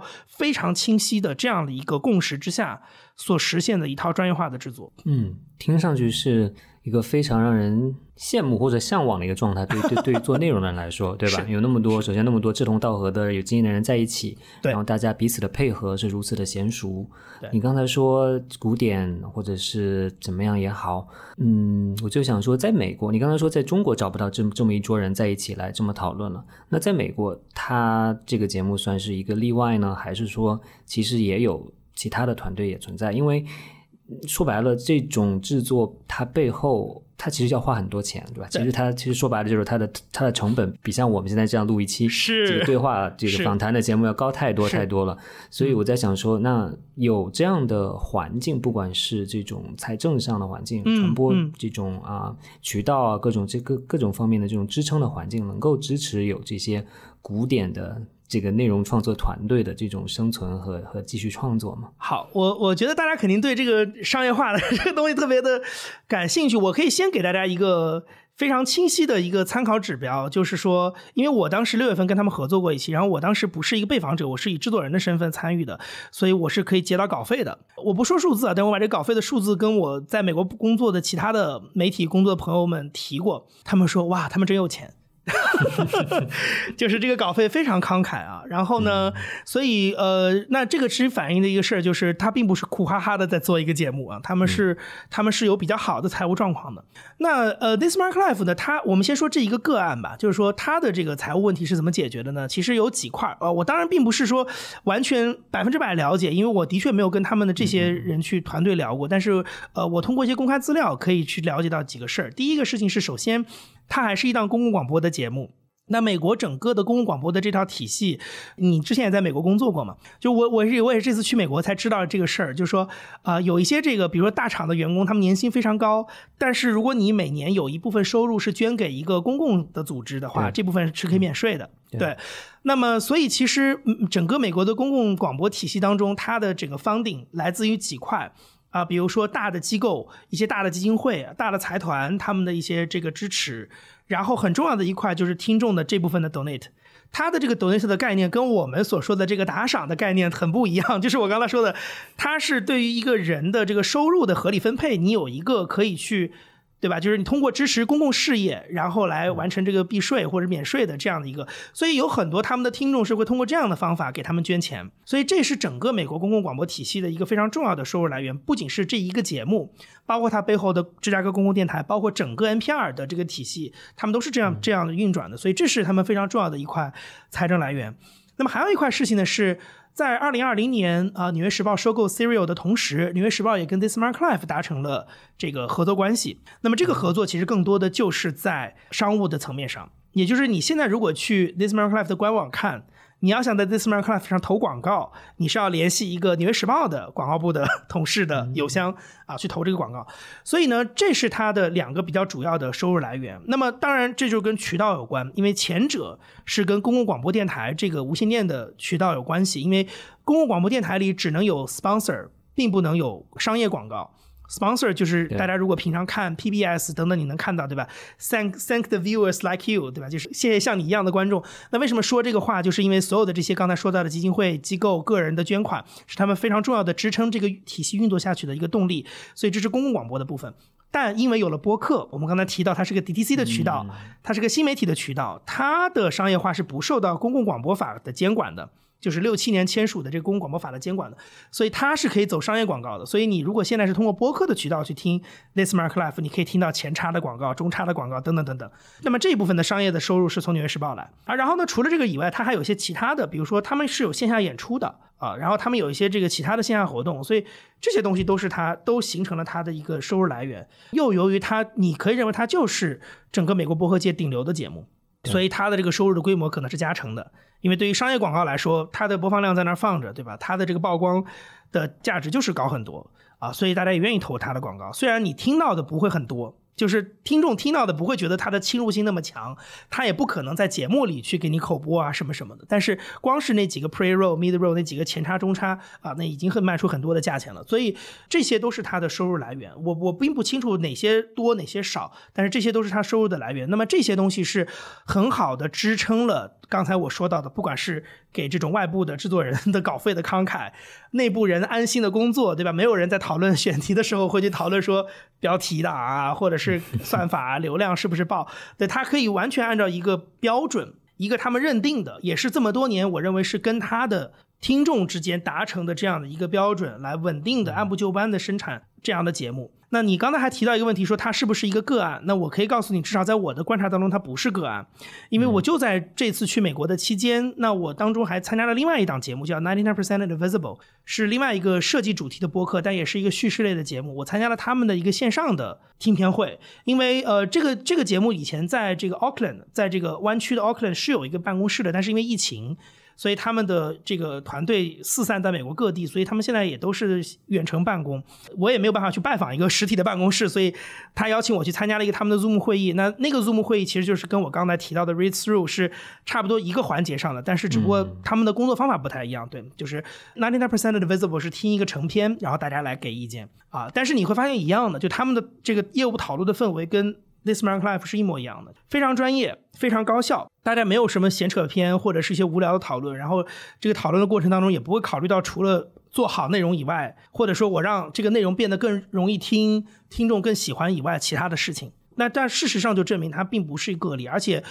呃，像我去 NPR 的时候，那虽然我没有跟一个实际的节目组去工作啊，但是我跟很多人聊天，那其实很多的制作人他们也会跟我讲这个事情，就是他们不会考虑商业的时候，就我在这工作，我的工作就是做好内容，这就是我每我工作的全部的意义，然后我的工作都是为了这个东西服务的，嗯，所以我觉得它绝对不是一个个例。那这个这个是我觉得可能对，就是我觉得大家很关心这个事儿吧，就是一个创作环境嘛。但我我至少想说，在美国播客里有这么一部分人。他的工作环境、创作环境就是我刚才提到的这样。嗯，明白。那其实这也解释为什么我们会觉得，其实，在来自美国的在英文世界里面，播客的好内容真的很多啊。其实它真的是一个整体性的环境，而且不仅仅是商业化的环境。你可以说，美国播客的渠道发达啊，智能音箱很多啊，大家有听播客的习惯，这个确实是。但是你前面说到这一点，比如说。公共广播的这个架构，包括说你的这个免税的这个设置，其实从整体上来说，其实都是支持这个创作发展的这种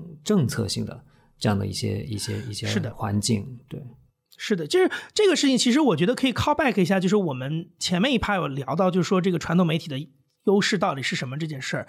呃，我经常其实有的时候私下跟跟很多朋友，因为有很多朋友会问我说，哎，那。为什么国内的广播以前没有出过这样的东西？或者说他会问一个更直接的问题吧，说：“哎，那为什么以前广播电台的人不能来做这个事儿？”那我会跟他讲这个两国之间的一个非常，就两个就中美两国之间这个广播跟播客之间关系的一个非常大的区别，就是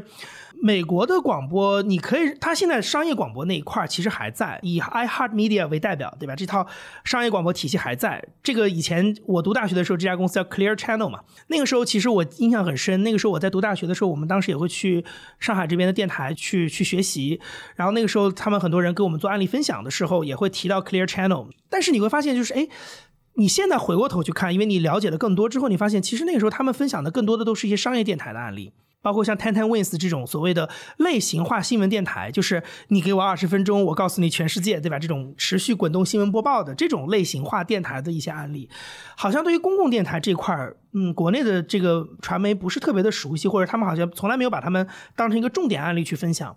但是实际上你会发现，当时代发展到播客的这样一个时代之后，那一套东西其实有它的价值。为什么呢？首先是第一点是，呃，美国的公共广播体系。相当于一九六七年是当时的 Lyndon Johnson 总统签署了这个公共广播法案，所以同时有了这个 NPR 广播电台跟 PBS 电视台。那有了这两个网络之后，其实 NPR 是一九七一年成立的嘛，那到现在也已经有超过五十年的时间。NPR 很重要的一件事情是，这家机构是由 mission driven，它跟商业公司最大的区别是，就商业公司是 monetization driven，对吧？就是这个变现商业化来驱动。但是呢，它是个 mission driven。mission driven 是指什么呢？就是你现在去 NPR 的网站上是可以查到的，就是它的这个机构是有一个叫做使命的这么一个东西。然后这个东西可以是每年或者几年更新一版，也是与时俱进的。那整个这个机构里，我要怎么做？我的目标是什么？我做成什么样子是叫做达标的？什么样子叫不达标？那所有的这个东西都是基于这个 mission 来做一个它的判断标准。为什么后来会在这个美国的播客或者是它的广播里会出现像 This American Life 这样的节目？你追根溯源，你就会发现它是 make sense 的，就是它是合理的。因为在当年，呃，这个最早的 mission 当中，其实他们就有提到一点，就是说我们要创造一种新闻类型或者是一种类似的这样的一个信息为主导的节目。它不仅是提供大家一些像商业电台一样这种 bulletin，就是资讯或者是简讯类的新闻播报类的东西，而是能让它第一，它的话题能延展到比如说艺术。文化、科学各个层面。第二件事情是，它的这个呃收听体验要更提高。就是我不是光告诉你一个信息，我要让你体验到这件事儿。所以这些东西都是最早写在他的 mission 当中的。然后呢，大家今天所听到的，不管是 This American Life 也好，或者是可能 NPR 更经典的，比如说 All Things Considered 或者是 Morning Edition 这样的早早晚的这样的一些新闻杂志类节目，都是在那样的一个目标之下创立出来的。所以大家今天听到的这些节目啊，好听也好，不好听也好，或者说，哎呀，他的这个新闻专题是有这个现场声的，有这个让你沉浸其中的。他每天可以花一个故事，可以花五到七分钟的篇幅给你讲一个遥远的遥远在一个什么阿富汗，或者是这个英国的一个什么什么故事。他这些东西都是那个 mission 的结果，是他们的创作者根据这样的一个使命的指导，我怎么样达到我的使命呢？啊，那我觉得我应该做这样的节目，我应该做那样的节目。然后我再去做各种各样的案例，发现哎呀，其实这样效果更好，那样效果更好，然后再慢慢的去积累他的经验，怎么样把这个东西做的效果更好，怎么样让它更适合声音传播的规律，对吧？或者是符合大家在收听这个场景当中的消费习惯。如果有有兴趣的朋友，比如说你如果去买一本 NPR 的这个广播新闻指南。或者是像我们接下来应该是月底吧，十一月底会跟 NPR 出一本中文版的，就是这个播客这个创作指南啊入门指南吧，叫 NPR 播客入门指南。如果你看那本书，你会发现啊，它是有方法论总结的，就是我怎么样能够实现刚才这个事儿。我举一个很简单的例子，你就能理解它的差异。我记得当时我看 NPR 的那个广播新闻指南，它有个例子，它就说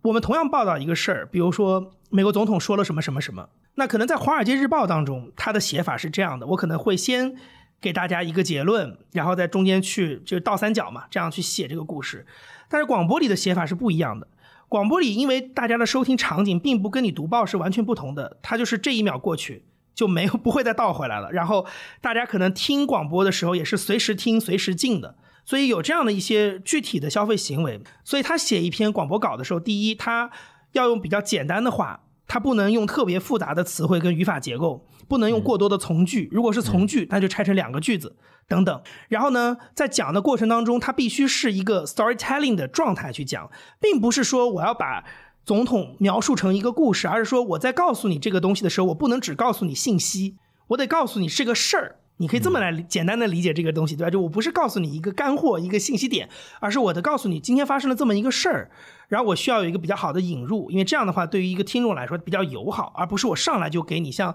大家读报的那种文字报道一样，我上来啪一个非常非常精炼的、非常这个浓缩的一个导语给到你，然后一下子信息吸收了太多的信息没有，它必须要是慢慢进入的。你在讲的过程当中，比如说你要不停的 call back。要用换变各种各样的不同的方式去再重新提到这个事情的要点是什么？因为有很多听众未必是从第一秒开始听的，但是他也不可能倒回去听，所以由于这样的一些收听习惯，它就形成了啊等等等等一些操作方式。好，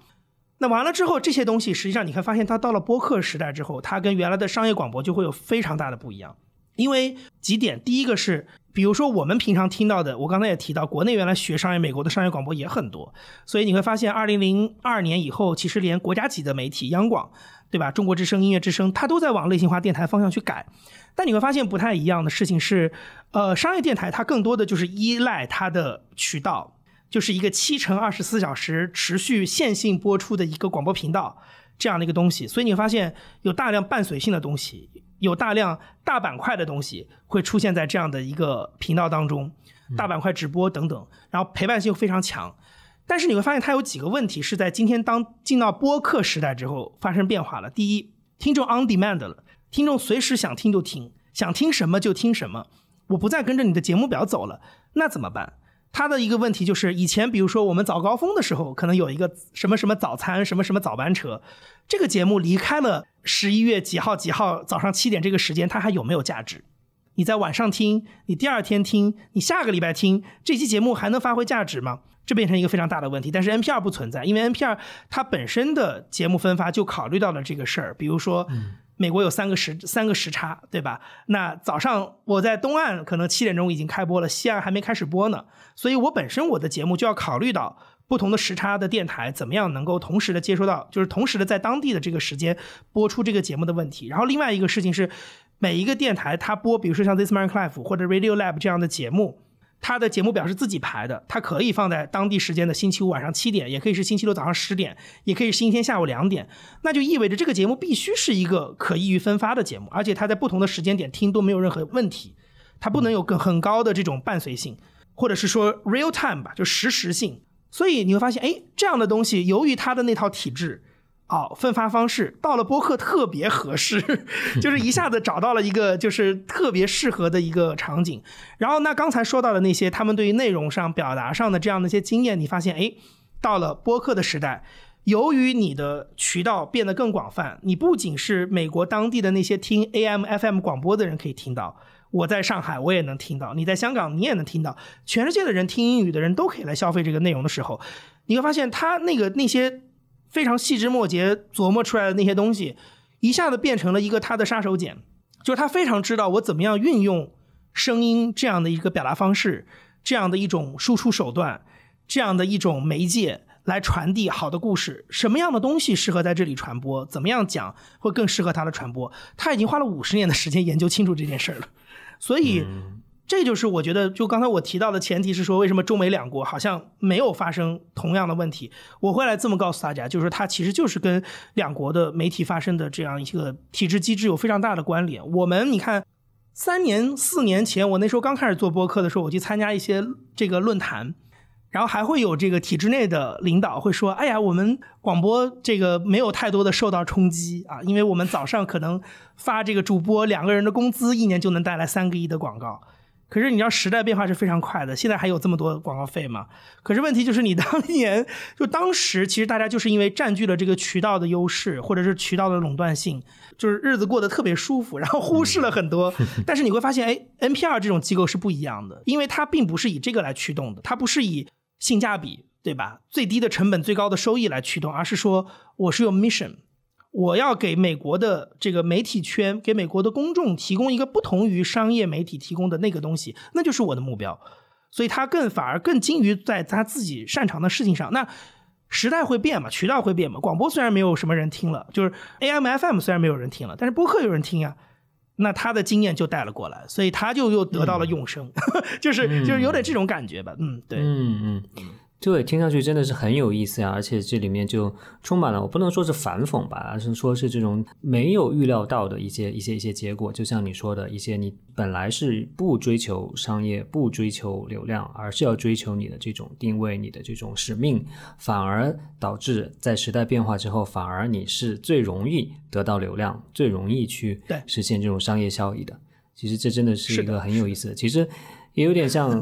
怎么说呢，就是。我觉得这个好像给大家一点点希望，认真做内容的人一点点心理上的安慰吧。就是说，当你去真的是 care，真的关心你的使命感，真的关心你做的内容质量，真的去花很多的时间去研究某一个东西怎么把它做好的时候，或许过一段时间你的时代。就会到来了。我我甚至可以再给大家一个激励，是我觉得如果你如果你愿意，或者是你想用音频来做这样的一个表达方式的话，我觉得你可能就是达到你刚才提到这个目标会更容易。为什么呢？就是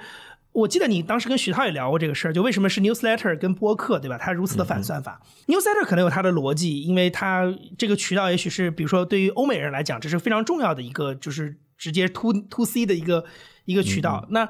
为什么播客是呢？我的理解是这样，我觉得它一定不不完全是非常的这个逻辑严密，但我就说一下我的直观感受吧。就是我觉得它跟声音这个载体有非常大的关系。就是你知道算法，至少我现在对于算法的粗浅理解，就是它能在我们的产品端帮助我们解决的问题是什么呢？是提高大家选择的效率。就这件事儿，你去用小红书跟抖音是非常高的，能够体现到的，对吧？就是它可以用算法慢慢的去知道你的喜好，然后呢，但是它帮助你做到的事情是什么呢？是。他把东西推给你，然后帮助你更快速的在三到五秒钟之内做出决定，就是你要留下它还是划过去，对吧？或者是你要不要双击，或者是要不要点赞？你会发现这个事情，就这一个场景，其实在音频当中不太存在。我相信听过播客的人都会有这个感受，就是播客它很多人觉得它进入门槛高，转化路径长。其实你真的使用它的时候，会发现它会有一个问题，比如说今天有一个听众可能第一次听到我跟你聊天，然后听到方老师的新闻实验室。你很难在三到五秒钟之内去决定我要不要听完它，或者是我要不要关注它。你怎么着都要听个十五分钟、二十分钟，这至少应该花花过去，对吧？除非方老师在第五分钟的时候就说了一句特别惹怒你的话，否则的话，如果你只是来听我们正常的交流，方老师告诉大家今天我们讨论的话题是什么，嘉宾是什么，然后我们开始聊起来，你至少也要花十五到二十分钟才能够确定说啊，这个节目我到底喜不喜欢，这两个人我到底喜不喜欢，然后这个节目我值不值得订阅一下它，然后我长期的去跟踪这个节目的每一期新的内容。所以你会发现这个用户行为吧，在这个算法当中好像不太成立，就算法没有办法提高你的效率。嗯所以我觉得算法在播客当中，至少现在我还没有看到任何一个产品，国内外的任何一个产品说，我把算法的这个东西在里面用的特别好，甚至说我颠覆大家的用户这个消费习惯，好像做不到。我坦白来说，可能的的确确是因为声音这个东西有一堵墙。为什么呢？其实很简单，我的理解是这样，就是它跟信息量有关系。比如说我们俩现在这个，可能听众现在想象不到，但我可以我可以说一下，比如说我跟方老师现在是在用一个 Zoom 会议在在录这个节目。那比如说我现在通过这个我的电脑屏幕可以看到我现在录制时间，哇，我挺啰嗦的，已经说了一个半小时了，对吧？然后有我跟方老师两个人，我比较胖，方老师比较瘦，然后等等。那这样的一个信息，如果它放在视觉上，不论是图片、文字或者是这个视频，其实你花可能两秒钟。一眼看过去，你就能够知道这么多的信息。可是大家算一算，我刚才去描述这么一个非常平面的场景，我花了多少秒时间？嗯就单位时间，声音跟视觉的信息量完全不同。嗯 所以为什么大家会觉得，哎，我要花十五分钟才能确定一个节目能不能听得下去？是因为单位时间的信息量不一样。那视觉的信息量非常大，所以它能够支持高效的选择这件事情，并不是算法，算法只是让它的效率变得更高。视觉本身就具有很高效的选择的，就提高选择效率这个特性，但音频没有，就是因为它单位时间里的信息量不一样。所以我觉得从这个角度出发，那回到我们刚才想，我就说我为什么多说这一句，就是我觉得为什么我会特别建议大家，如果你想好像坚持内容创作什么什么，可能音频你可以多考虑考虑或者多想一想的原因是，我觉得它短时间内可能更难被算法所侵入，嗯，有道理。其实它可能更能够保持你回归一个内容创作的本心。这样，虽然他可能没那么赚钱啊，但是 对，但是但是如果你是爱好创作的话，我觉得他可能更不太会被算法所打扰。你看我，我就最后二十秒说个例子，我这两天开始用小红书，然后我发现。好不一样，小红书真的很不一样。小红书第一不能转发，我跟方老师虽然认识，我也知道你发，我也可以艾特你，但是你不并不能帮我带量，我所有的量必须通过平台算法推荐来解决。然后他就给我设立的非常大的门槛，比如说我稍微里面有一两个我都不知道敏感在哪儿的东西，这条就被限流了。对，那我就失去了我接触到我的受众的任何渠道，就我必须迎合他，我才能接触到我的受众。我都不说我是不是能红了。流量高了，我能不能接触到它，都需要迎合它的算法。那但我觉得相对来说，肯定播客在这块会好很多了。我觉得这个理论很有意思，因为很多人在说自己不听播客的时候，实际上是在说播客的信息量太太稀疏，对吧？单位时间量的信息密度不高，对对对对对对，所以一定程度来说确实是这样的。但是按照杨颖老师刚才的说法，哎，其实他的这种所谓的弱势，在另一个角度来看，它又成为他的一个优势，至少可以把人先放进来，然后大家先安安静静的听一会儿，不是那么快的就被算算法催促着你赶紧出去。对，这确实是很有意思的，嗯。那我们最后再来说一说这个《纽约时报》吧。你刚才前面提到很多次《纽约时报》，那包括我们在谈，比如说 DTC，或者是啊，我们在谈到用音频的方式去接近读者。其实《纽约时报》这几年来在音频方面的投入都很多了，对吧？那它的这个嗯是的啊，每天的这个 The Daily 这个节目，实际上也是被视为是这几年的一个非常非常极为成功的这样一个播客的节目的这样一个一个典范了。From the New York Times, I'm Michael Barbaro. This is The Daily.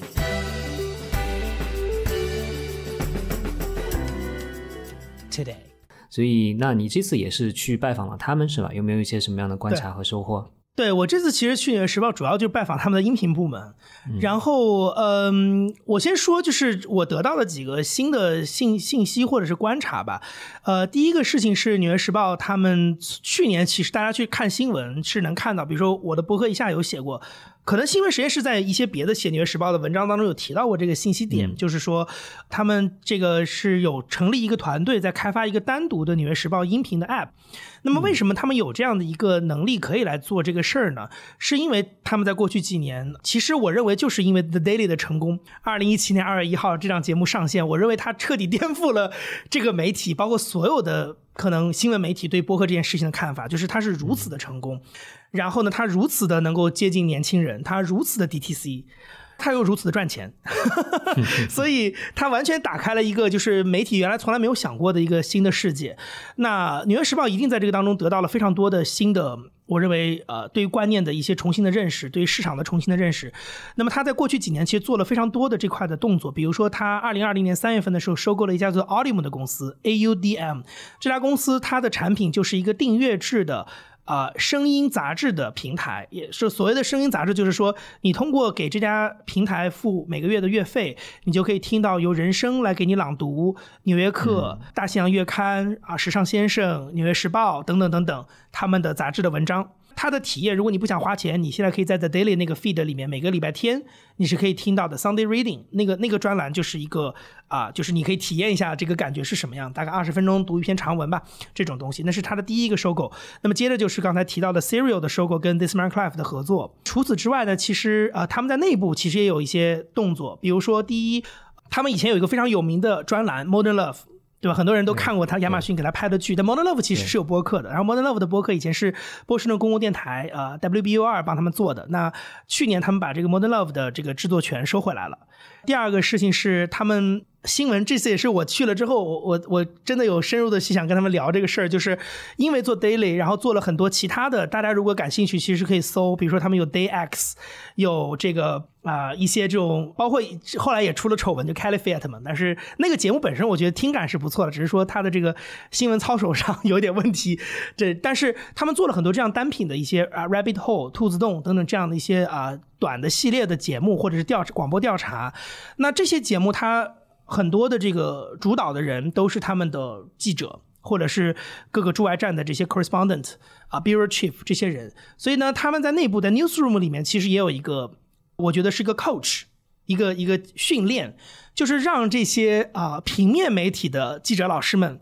怎么样去习惯用声音来创作，呃，用声音来表达，或者说你到一个新闻现场。啊，你你除了这个看到的以外，能不能怎么样去留意你听到的东西？呃，这个事情有一个发展的脉络，要跟大家稍微提一嘴的事情，是因为 The Daily 这档节目之前，其实《纽约时报》是做播客的啊，包括 Round Up 这些。二零一六年，当时他们因为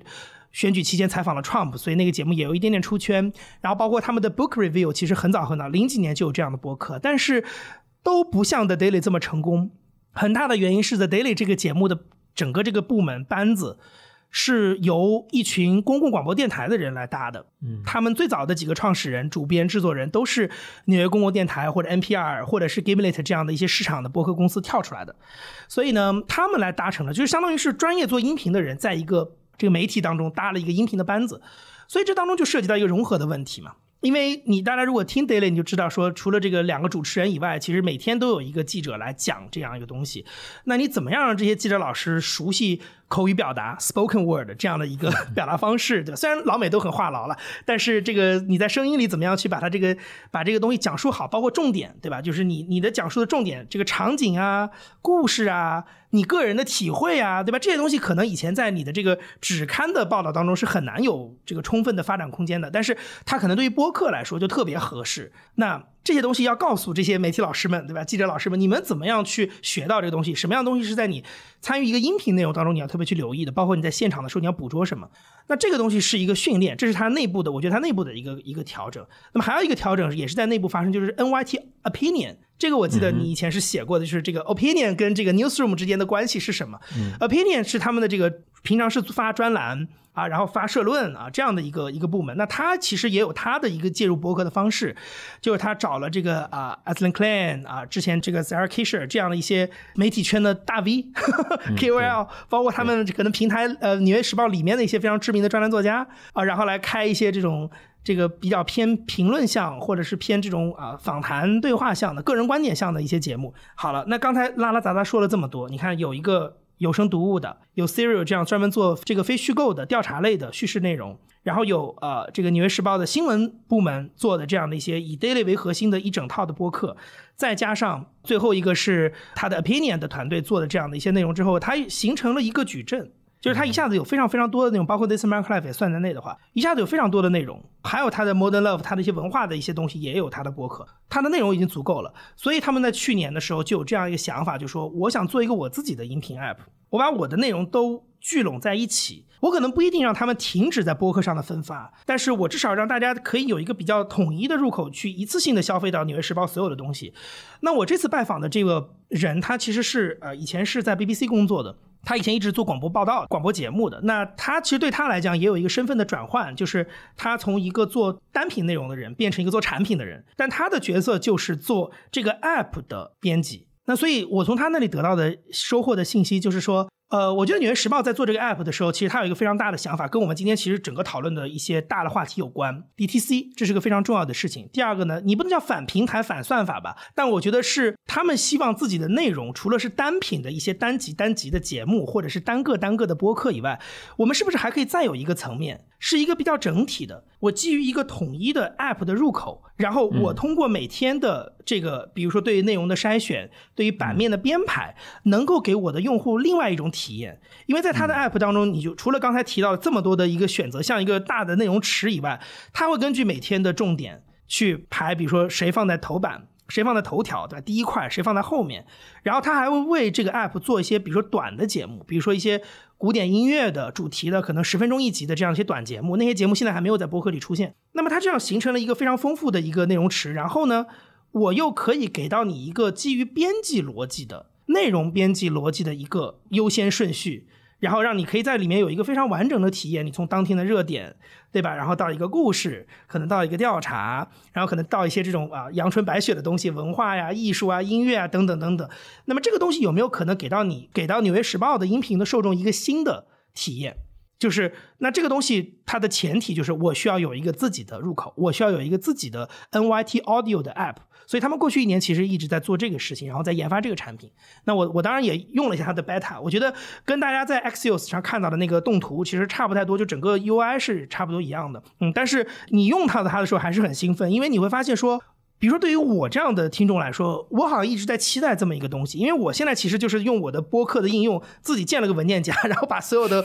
纽约时报的播客放在一起。但是我还是根据我自己的需求听嘛，对吧？就是我有时候想到了，我就听这个听那个。但是你会发现，那个东西好像给了我一个可能性，就是哎，我可以根据我像读一份报纸一样，我每天就是一条一条的听过来，然后我也有一些自主性，但也有一些被动的。那我好像就可以得到一个完全不同的内容体验，然后我也知道说你想通过一个 app 给我表达什么，就你用到那个东西的时候，你还是觉得嗯挺兴奋的。但我其实更感动的是它后面那个理念，就是说我不是只做一个单品的内容，我自己要有一个 DTC 的渠道，我自己要用互联网产品这样一个形态，它也是一种表达方式。我也有一些东西需要通过这个形式去表达，为什么我不用呢？我为什么我的内容就一定要放在那些平台里，让算法来帮我触达到我的受众呢？或者是光靠受众的被动的订阅来触达呢？我可以通过我自己主动的方法来形成一个完全不一样的你的体验。所以我当时其实我当时发朋友圈，我写了一个一个话很有意思，就是说啊，不，就这么说有点奇怪。我说我自己写的话很有意思，我说我想说的那个故事很有意思吧，就是我们俩后来因为聊的就是挺挺开心的，然后。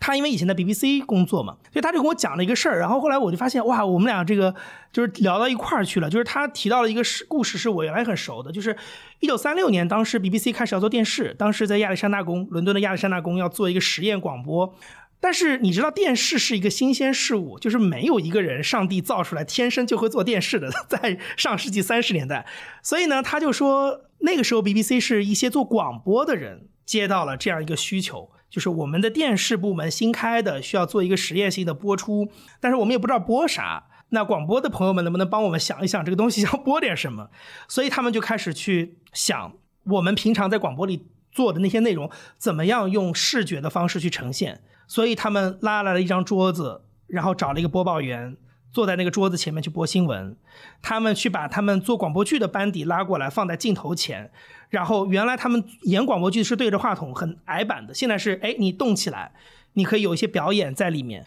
他跟我讲这故事的意思是最后那个点，就是说其实电视的最早的内容是由一群做广播的人做出来的。他当时想表达的一个意思是说，我们今天看到的这些产品也好，怎么怎么样也好。互联网产品并不一定非得是那些硅谷的码农才能创造它，嗯，就是内容有内容自己的逻辑，内容从内容为主的这个角度考虑出来做出的产品，跟你从算法角度，对吧？技术角度、变现角度考虑这样，它的质感是不一样的。没有人天生的说产品就非得是你们去做，我们也可以去提供我的选择。最后其实是交给我们的受众来选择他要什么，但是并没有一个什么人天然的就。只有你能做，而我不能做这件事儿。而且以及这个除了是一个雄心壮志以外，我觉得他更想表达的事情是，你有很多对于内容的理解是只有你自己是知道的，算法不可能猜透你的心思，所以你也要珍惜一个用互联网产品去表达自己对于内容的理解理念的一个机会。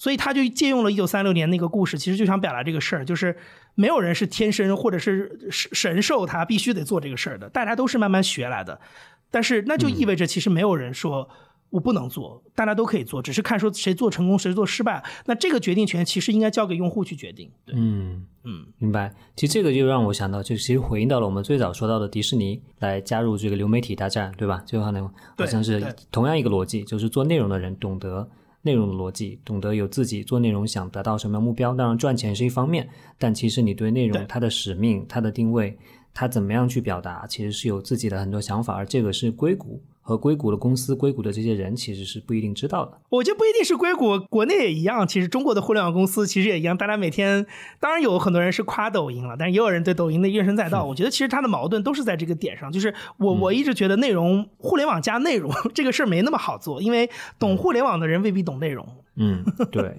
我觉得这两这几个案例其实都给我们这个做媒体出身，然后现在还在做内容人来说，其实也是觉得带来了一些鼓励吧。就是说，其实这个时代并不一定真的就像你说的，并不一定真的是由做技术的人来定义的。其实对于媒做媒体人来说，他大家自身自己的这种主动性、这种能动性，其实是可以发挥很大的作用的。不过你刚才也提到了国内的也一样，所以我就想说，你在美国看到了这么多之后。你对国内的这个情况，你觉得 因为太不一样了，对吧？你觉得就是我们是有点、有点甚至有点隔岸，只能去羡慕他们这种生态，还是说你觉得还是有一些类似的事情，也还是也同样是在发生，有我们也是可以从中获得一些启发的呢？我觉得说说回到一些就是跟我本行相关的事情吧。我觉得首先是大家当然听完这些分享之后，你就是很多人如果他一心想做内容，他肯定很羡慕国外，然后觉得国内已经不存在这样的环境了。但是我就是刚才说的第一个事情，就是我想说，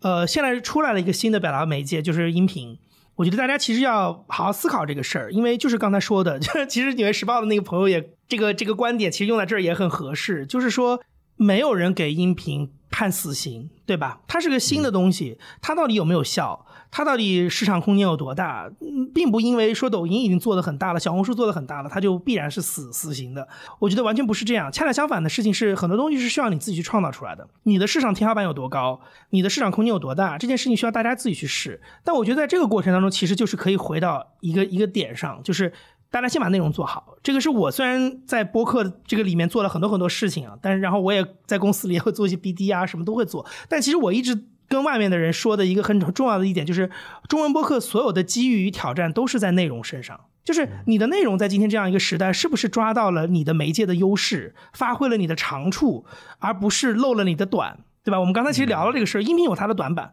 但是音频有它显而易见的长处。你做的内容是到底是？盲目的依附在一个时代的大潮里，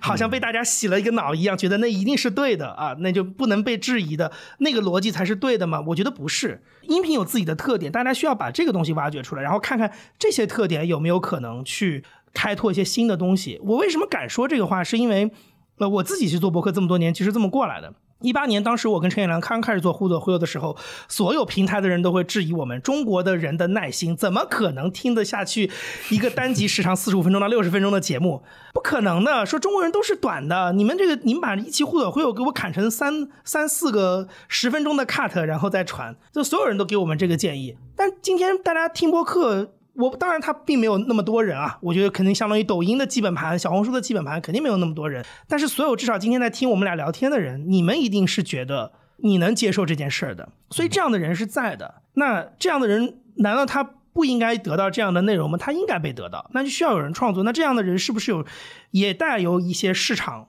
的空间在？有没有一些商业的空间在？我觉得大家都是活生生的个体，都生活在这儿。你身上一定有商业价值，会被大家看到。所以我觉得这个是一个大的，我觉得回到中国市场上的一个点，就是大家不要怕，然后也不要自我怀疑。就是就是去做这个事情，就就是往前做是最好的。然后还有一个事情就是说，当然我现在其实我坦白来讲，就是你观察过西方市场之后，呃，你会更觉得两边的差异不太一样。你比如说我在去美国一开始跟朋友聊天的时候，我还不会说这个事儿，但我到临走的时候，我会发现我每次跟朋友聊天都会提到这个事儿，就是我说美国是一个叫做 pre TikTok 社会。中国是一个 post 抖音社会，就是美国是一个，就是抖音是就是对针对播客来说啊，就是播客是在抖音已经火起来之后才在中国被大家发现的。虽然播客在中文市场里已经存在很长时间了，但是这两年大家听苹果播客、听小宇宙，这个都是后来发生的事儿。美国不一样，美国整个 Serial 的爆红、播客商业化的确立，都是在这个就是抖音 TikTok 在美国火起来之前出现的。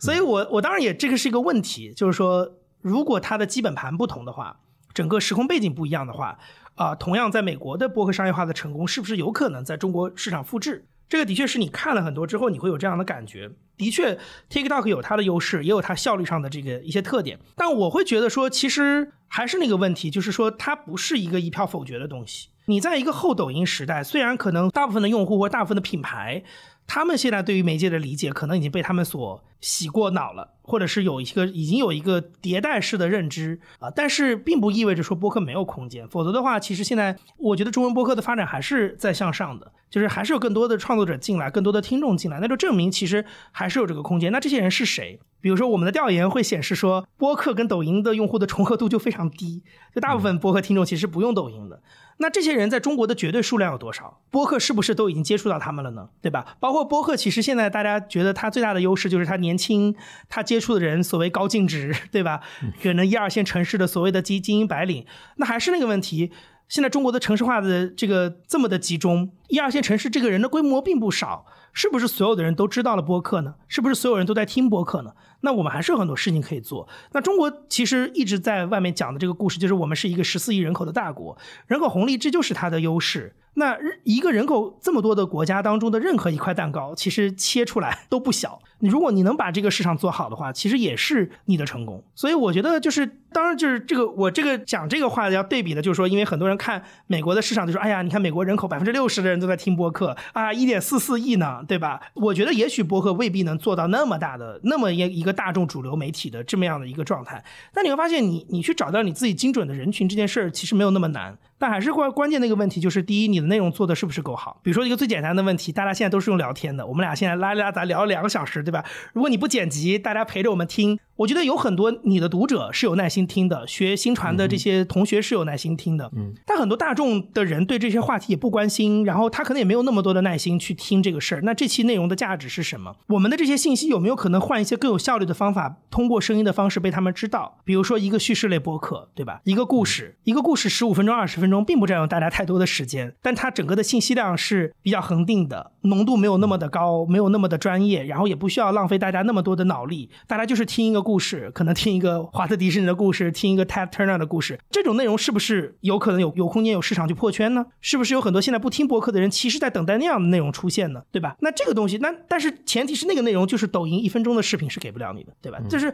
那这个其实我认为它就是中文博客发展的空间，就我们得找到找到自己的这种立足点跟我们擅长的东西。所以我就其实我最后其实特别想引用就 NPR 的那个播客入门指南，我们当时请他们写了一个序，然后他后面就提到一个事儿，我我说实话这。话从他们的嘴里说出来，其实。我认为更让我引起思考，就我自己天天在这说啊，我们走自己的路，这这没什么。但他们其实是表达说，我们愿意跟，就是更多的跟中文的播客创作者去分享这些东西。其实更多的是希望大家找到每个人自己擅长的故事的讲述的方式、表达的方式，怎么样用好音频的方式，这就是一个启发。就 NPR 的经验，美国公共广播的经验，都是一个启发。因为我们的语言不同，有很多东西其实底层的逻辑是不一样的。但是这些东西，比如说对于节目的思考，对于表达的思考，能不能给大家一个启示？是说用你们擅长的语言，基于你们的社会的一些背景、用户的习惯，去创造出大家能够接受的东西。然后讲好中国人自己的故事。就是我觉得这个东西其实反而是我觉得这种考察完了之后，可能会更多的我觉得回到我们自己的土地上的一些想法。嗯嗯嗯，讲的非常好啊！你刚才说到了这种播客在美国是前抖音时代出现的，在在啊、中国是在后抖音时代被大家知道的。我觉得这个很有意思。那我也想到中美一个很大的一个对比，就是在于说中美国人使用互联网，很多美国人是在电脑时代、桌面互联网时代使用互联网的，而中国大批人使用互联网就是在手机上用互联网的。啊，对，那手机用互联网就意味着你就一开始适应的就是这个 App 生态，就是这个所谓的围墙花园的生态。那你对它的这种更开放的、更直接订阅的、更 DTC 的这种生态，其实你是不熟悉的。所以中间确实是有很多不同之处了。但是你最后说到的这种总结也很有意思，就是说，其实我们看到美国那么多成功的案例，并不是说觉得好像直接复制过来就可以，它确实是是的要找到在自己的环境之下，一定会有自己的适合自己的这样一种路径。那最重要的其实还是讲出你自己的想讲的东西，坚持做你自己觉得对的事情。对，所以今天跟杨颖老师聊了之后，本来以为是一个非常严肃的业界这个资讯的分享，没想到到最后我留下了最深刻印象的就是两点，一点就是做内容的人还是有自己的主体性，有自己的独特的优势存在，要发扬自己的主体性。第二点就是说，每个人找到自己的声音，包括每每一个国家里面的这样一个整体内容行业的人，找到自己的方式，找到自己的声音。这两点，嗯可也可以说是有点鸡汤的总结，但是我觉得也可以说是让人觉得还是有一些希望的总结吧。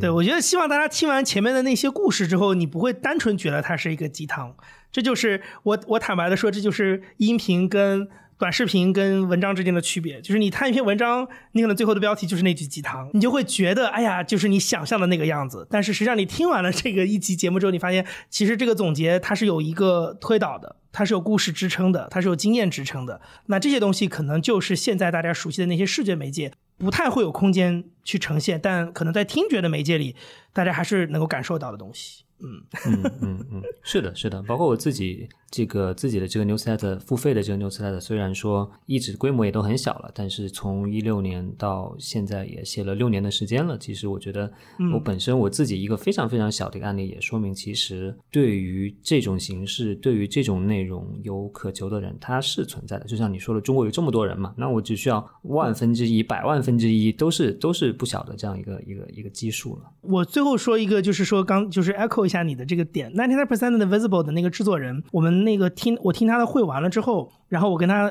就是私聊，然后我问了他一个事儿，因为他当时做的那个选题是一个讲好莱坞主题的电影主题的一个节目，我就问了他一个事儿，我说我听了你这个片子之后，我在想。如果在中国的播客里有一期聊好莱坞、聊电影发展，呃，这样的一个东西，可能我会收到很多的听众的评论，是说你聊得太浅了，或者是说呃，觉得你这个可能会有一些电影的大咖，呃，电影圈里的这个专业人士会过来质疑说啊，其实你把这个故事简化了，或者是说这个你就是从你的角度来讲的这个事儿，它并不是严谨的电影发展史。然后我就问他，我说那你们怎么平衡？因为你们你们每年要做这么多期的节目，然后可能每一期都会涉及到不同的一个设计领域，那你怎么去平衡你的视角跟一个专业人士 insider 的视角之间的这个 gap 这个差异？然后他就跟我说，他说我会换一个角度来思考你这个问题，就是。也许对一个一辈子都在做电影、非常懂电影发展史的人来说，他可能就不是我的听众。我的听众就是那些愿意花三十分钟，